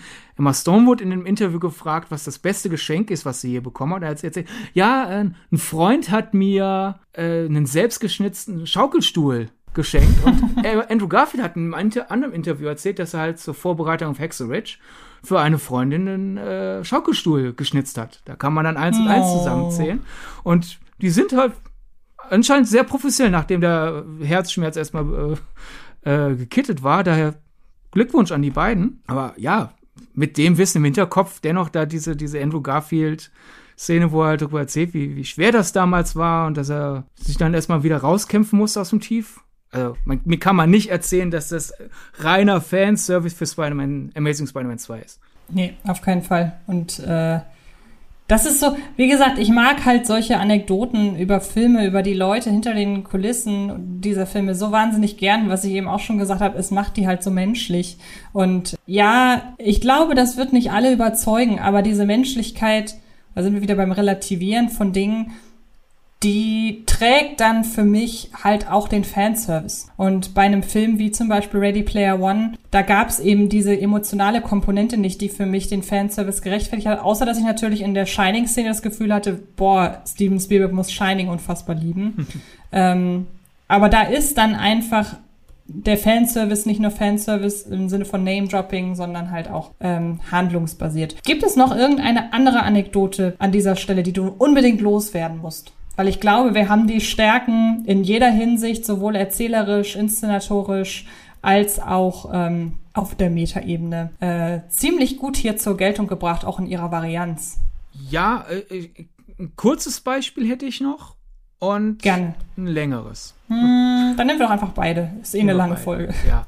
Äh, nehme ich zuerst das kurze, ähm, denn wir sind ja durchaus Fans von, von den neuen Figuren aus dem Tom Holland äh, Spider-Man. Ich weiß ja, dass einige ältere Fans sind, aber was, was will ich denn hier mit, mit, mit äh, Ned und, und den ganzen Mitschülern und den Lehrern, aber irgendwie wir beide haben ja großen Spaß an, an denen und deswegen ist auch eine meiner, sind einige meiner liebsten Szenen in No Way Home tatsächlich noch bevor das ganze Multiversale anfängt, einfach nur Peter versucht wieder in, zur Schule zu gehen, obwohl er als vermeintlicher Massenmörder geoutet wurde und Spider-Man.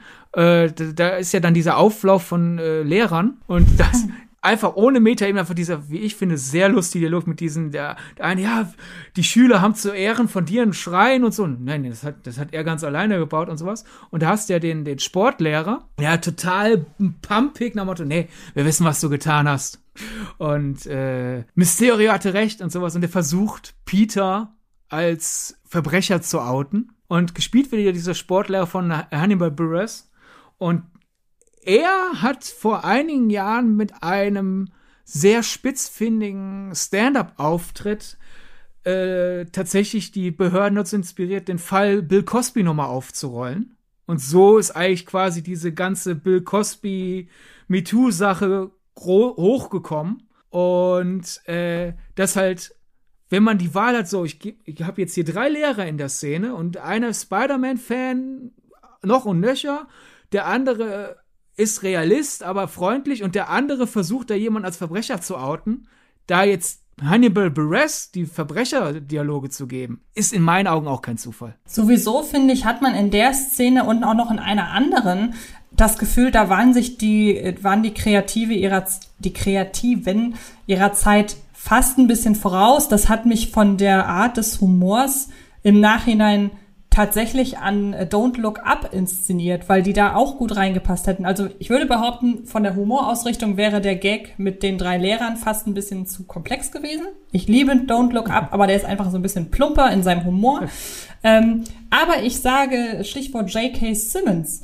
Es gibt eine Szene, in der auch, ist auch wieder nur eine, eine, eine Kamera, äh, ein Kameraumschnitt eigentlich nur, der so, so on point ist in dem, was er zeigt, denn er enthüllt einfach, dass J.K. Simmons als mittlerweile MCU-Version von, äh, wie heißt er noch? J. Ähm, Jonah Jameson. Nein. Ach so. Ich meinte, äh, er ist die MCU-Version von diesem Alex Ross. Ja, das auch. Ich meinte aber jemand ganz anderen. Äh, wie, wie heißt denn nochmal der Typ, der früher Ah, äh, das ist ein Deutscher, äh, Hans Meiser. Er ah. ist die MCU-Version von Hans Meiser. aber vom späten Hans Meiser, nicht vom früheren Hans Meiser. Ja, ja, genau.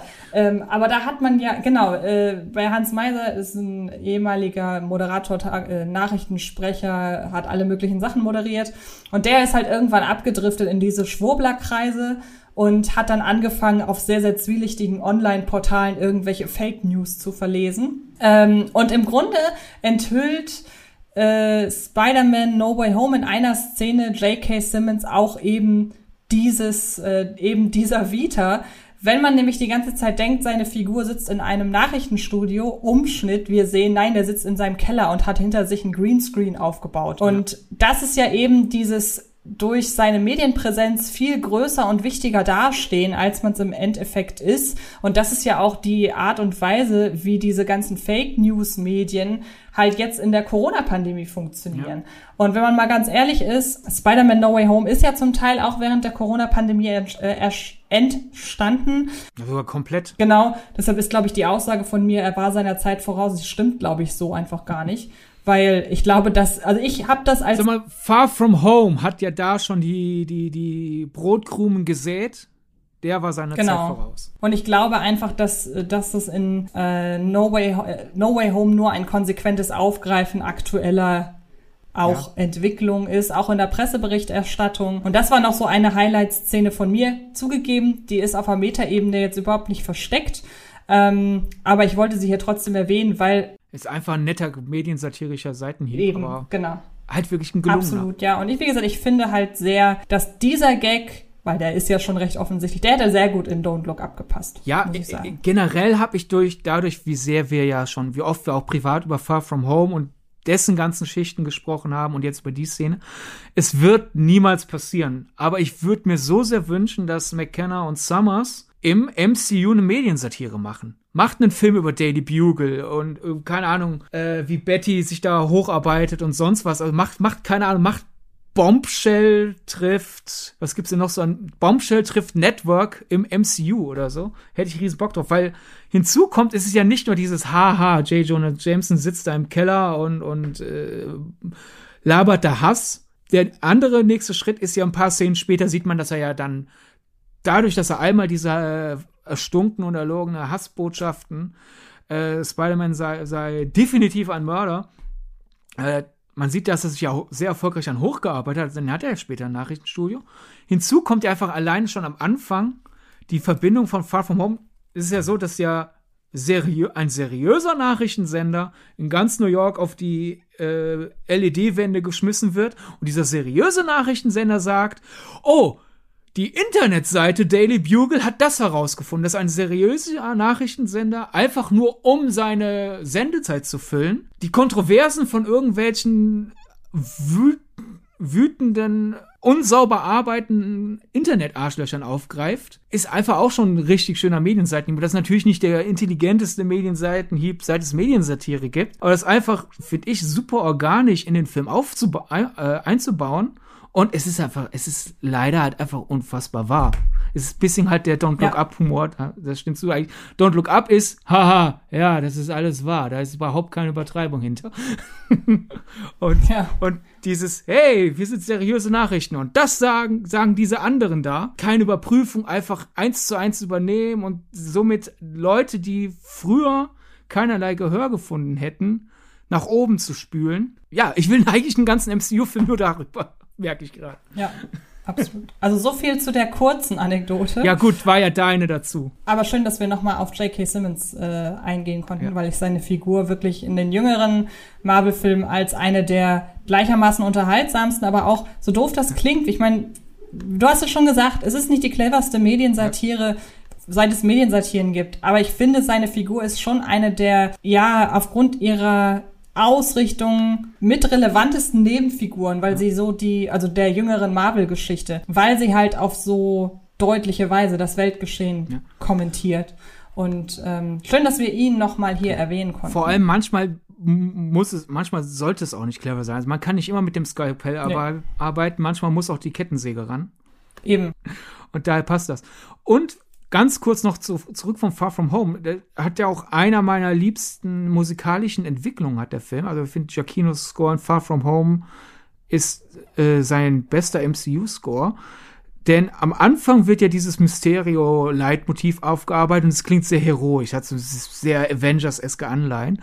Dann, wenn wir ja erfahren, dass er ein Lügner und Betrüger und ein Gang äh Verbrecher ist, äh, wird das immer finsterer, haben wir quasi die Schurken-Variante. Aber dann halt in dieser Post-Credit-Scene, die halt dann J.K. Simmons einführt äh, ins MCU.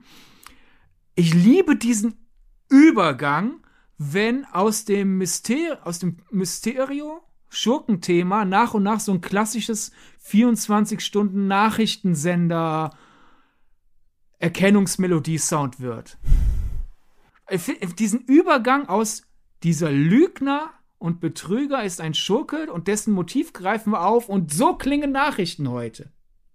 Es ist so ein ja. aalglatter Übergang und das ist, das ist ich finde es genial. Also jedes Mal, äh, wenn ich mir die Stelle anhöre, denk, grinse ich über beide Ohren, hab so so ein bisschen so Gänsehaut und denk so, Giacchino, du genialer Hund.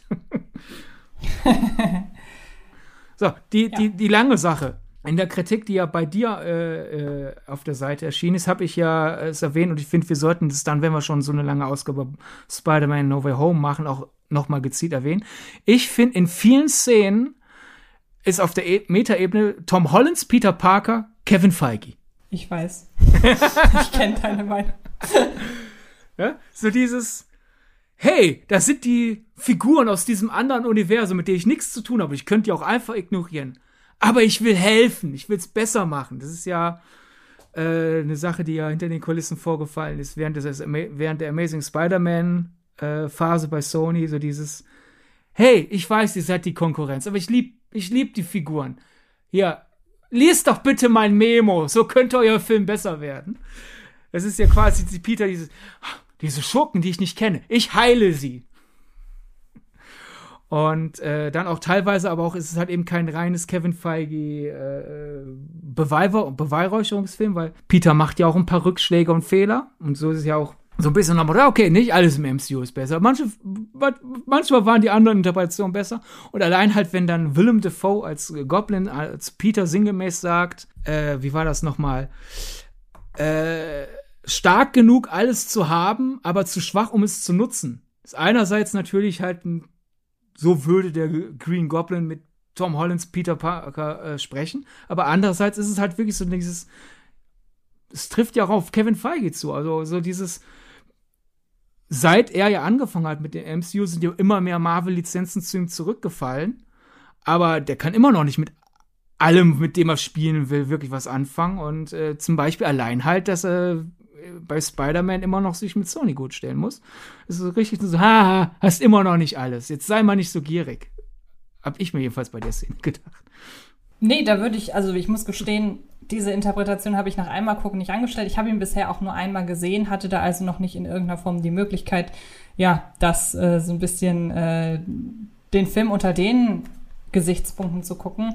Aber ich stimme dir halt komplett zu und ähm, das würde ja wiederum auch zu den Autoren passen, muss man ja ganz klar sagen, die nie ein Hehl aus gewissen Dingen gemacht haben, die hinter den Kulissen von Community passiert sind und die auch die Sachen halt wirklich aktiv verarbeitet haben. Ich hatte das bei Community teilweise immer so den Eindruck, wenn Dinge nicht gut gelaufen sind, dann machen wir wenigstens was Kreatives draus. Ja. Und das ist halt, finde ich, in, in, in Spider-Man genauso. Und ähm, eine Frage habe ich tatsächlich an dich, weil ich, weil das so eine große und auch bekannte Sache ist hinter den Kulissen von Spider-Man. Und mich würde total interessieren, ob du da eine szenische Entsprechung zu hast in No Way Home. Und zwar geht es um den Fakt, dass sich, ich glaube, es war Sony, ähm, dass Sony sich ja hat die Rechte an den an sämtlichen Marvel-Figuren entgehen lassen vor ein paar Jahren. Mhm. Ähm, dass die halt mittlerweile eher vor ein paar Jahrzehnten. Ne? Wir sind haben ja schon 2022. Ja, es war unter, ähm, genau, es war also bevor das MCU in irgendeiner Form aufgebaut wurde. Und es war zu einem aus heutiger Sicht absolut läppischen Preis. Ja. Ich glaube, waren es nicht nur 12 Millionen Dollar oder irgendwie sowas? Das hättest, also das hättest so, du vorher fragen sollen, hätte ich das nochmal nachgeschlagen, bevor ich die falsche Summe also, sage.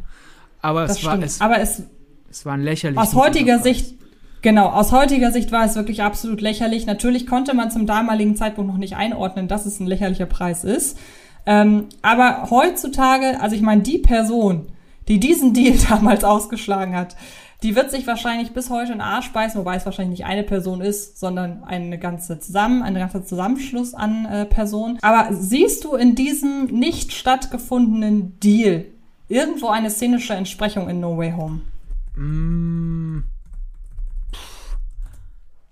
weil das ist von der Kragenweite wäre es etwas, was ein, was ein Film wie dieser verarbeiten ja, würde. würde ich, ich, ich müsste da wirklich echt noch mal, vielleicht auch in einem anderen der der der Tom Holland Filme, weil ja auch einfach darüber hatten wir ja ursprünglich mal geplant, eine Folge im Dezember zu machen, bevor dann halt so ein bisschen unsere anderen äh, Pflichten da ein bisschen im Weg gekommen sind, dass wir das nicht machen konnten. Aber vielleicht ist das was für eine andere Folge, das ja Homecoming äh, quasi einerseits halt davon hand, dass Peter Parker ja hin und her gerissen ist zwischen bin ich einfach nur der freundliche Superheld in der Nachbarschaft oder will ich ein Avenger sein. Gleichzeitig handelt er ja quasi von diesem geteilte Sorgerecht, so Sony und Marvel zerren an dieser Figur. Äh, denn, denn der Vulture, der sich ja beschwert hier, ah ja, wir arm klein, wir müssen uns mit dem Rest äh, zufrieden geben. Und jetzt wird Tony Stark auch noch dafür bezahlt, dass er den Dreck, den er macht, auch noch wieder wegmacht. Das ist so dieses, ja, wir bei Sony, wir haben ja kaum noch Figuren. Jetzt kommt Marvel und nimmt uns die auch noch weg.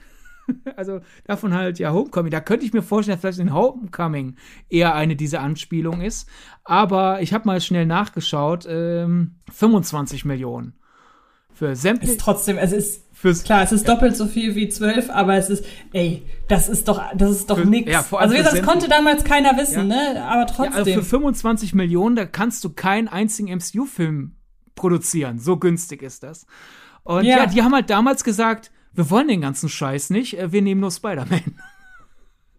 Ja, das ist ziemlich. Aber es ist ja, also gerade unter den äh, unter den Gesichtspunkten habe ich eben, ich, wir haben ja eben im Hinblick auf Tobey Maguire drüber gesprochen. Du hast es gesagt, Tobey Maguire als Spider-Man war der Superheld. Und unter diesen Gesichtspunkten sich nur den Superhelden zu krallen, weil man ja damals überhaupt nicht wusste, ob auf die anderen Sachen auch irgendein Publikum anspringt, ist ja so gesehen letzten Aber Endes. Spider-Man zu nehmen war klug, weil der war damals schon eindeutig der populärste davon und deswegen klar, wenn ich nur einen nehme, nehme ich den. Aber ja. in den 25 Millionen, also da wären nicht sämtliche Marvel-Figuren drin, das war ja damals, Marvel war ja war ja auch mal pleite, was man heute kaum noch äh, sich vorstellen kann. Und deswegen haben sie ja sehr viele Filmrechte verkauft. Das war ja dann in, in der frühen MCU-Phase das Problem. Und äh, für Sony hatten sie halt diese 25 Millionen Pakete. Also Hulk wäre da nicht drin gewesen, aber halt zum Beispiel Spider-Man, Black Panther, Iron Man, Ant-Man, Thor, die alle hätte Sony haben können. Tja. Also wie gesagt, fand ich, ja. fand, äh, wäre wahrscheinlich, wie du recht hast, wäre wahrscheinlich eher ein Kommentar in Homecoming. Dann in einem seiner früheren ja. Filme, genau. Aber Okay. Ich, ich werde auf, auf, auf Spurensuche gehen. Wenn ich mir das nächste Mal das MCU anschaue, suche ich nach Anspielung auf den Deal. Weil allein ja einfach, ich hatte ja vorhin schon erzählt, diese Sandwich-Anekdote. Da gibt's ja die Theorie, dass vielleicht, obwohl es ja halt Endgame ist und nicht ein Spider-Man-Film, die ja eher die Metafilme sind, es gibt ja die Szene, wo Natascha und Steve äh, sich äh, unterhalten. Und äh, Natascha so genervt so, zu Steve singen so, wenn du jetzt nicht den Raum ver verlässt, dann hau ich dir, ver verprüge ich dich mit diesem Erdnussbutter-Sandwich. Also, dass eine Frau einen Typen bedroht, mit dem Sandwich zu verprügeln, ist doch sehr nah an eine Frau schmeißt ein Sandwich an, gegen den Typen, damit er aus dem Büro verschwindet. Also ich glaube, in, der in der Sekunde ist Natascha Amy Pascal. Ja. ja. Verrückt. Ja. ja. Verrückt. So, wann immer wir nicht mehr so richtig wissen, was wir jetzt noch sagen sollen. Es ist Zeit, ähm, dicht zu machen ist es Zeit zu beenden. Ich weiß, viele Podcasts gehen an dieser Stelle noch drei Stunden weiter. Sorry. Ähm, aber wir hören jetzt einfach auf. Wir bedanken uns sehr, sehr herzlich fürs Zuhören und ich muss sagen. Das war nicht kollegial. Ich weiß. Tut mir sehr leid. Hausaufgabe für nächste Woche raus. Büße tun. Buße Auf jeden das. Fall. Büßen oder Buße, Buße tun? Richtig. Ähm, und ihr habt eine Hausaufgabe für nächste Woche. Wollen wir die aufgeben? Wir machen nächste Woche unsere Awards. Was sollen die Leute denn für eine Hausaufgabe machen? Nee, ich dachte ehrlich gesagt schon an die Folge danach. Ja, das wäre ins Kino gehen. Ja, genau, das dachte ich mir. Ja, dann. Deshalb dachte ich, können wir das doch aufgeben. Unser Film. Guckt euch doch mal Scream 5 an. Ja, der offiziell nur Scream heißt. Aber unsere Theorie, wir sind ja auch ein Theorien-Podcast ab und zu, wenn wir nicht abschweifen. Ich habe folgende Fantheorie. Scream macht dasselbe wie Paul Feeks Ghostbusters. Paul Feeks Ghostbusters wurde ja beworben, der heißt nur Ghostbusters.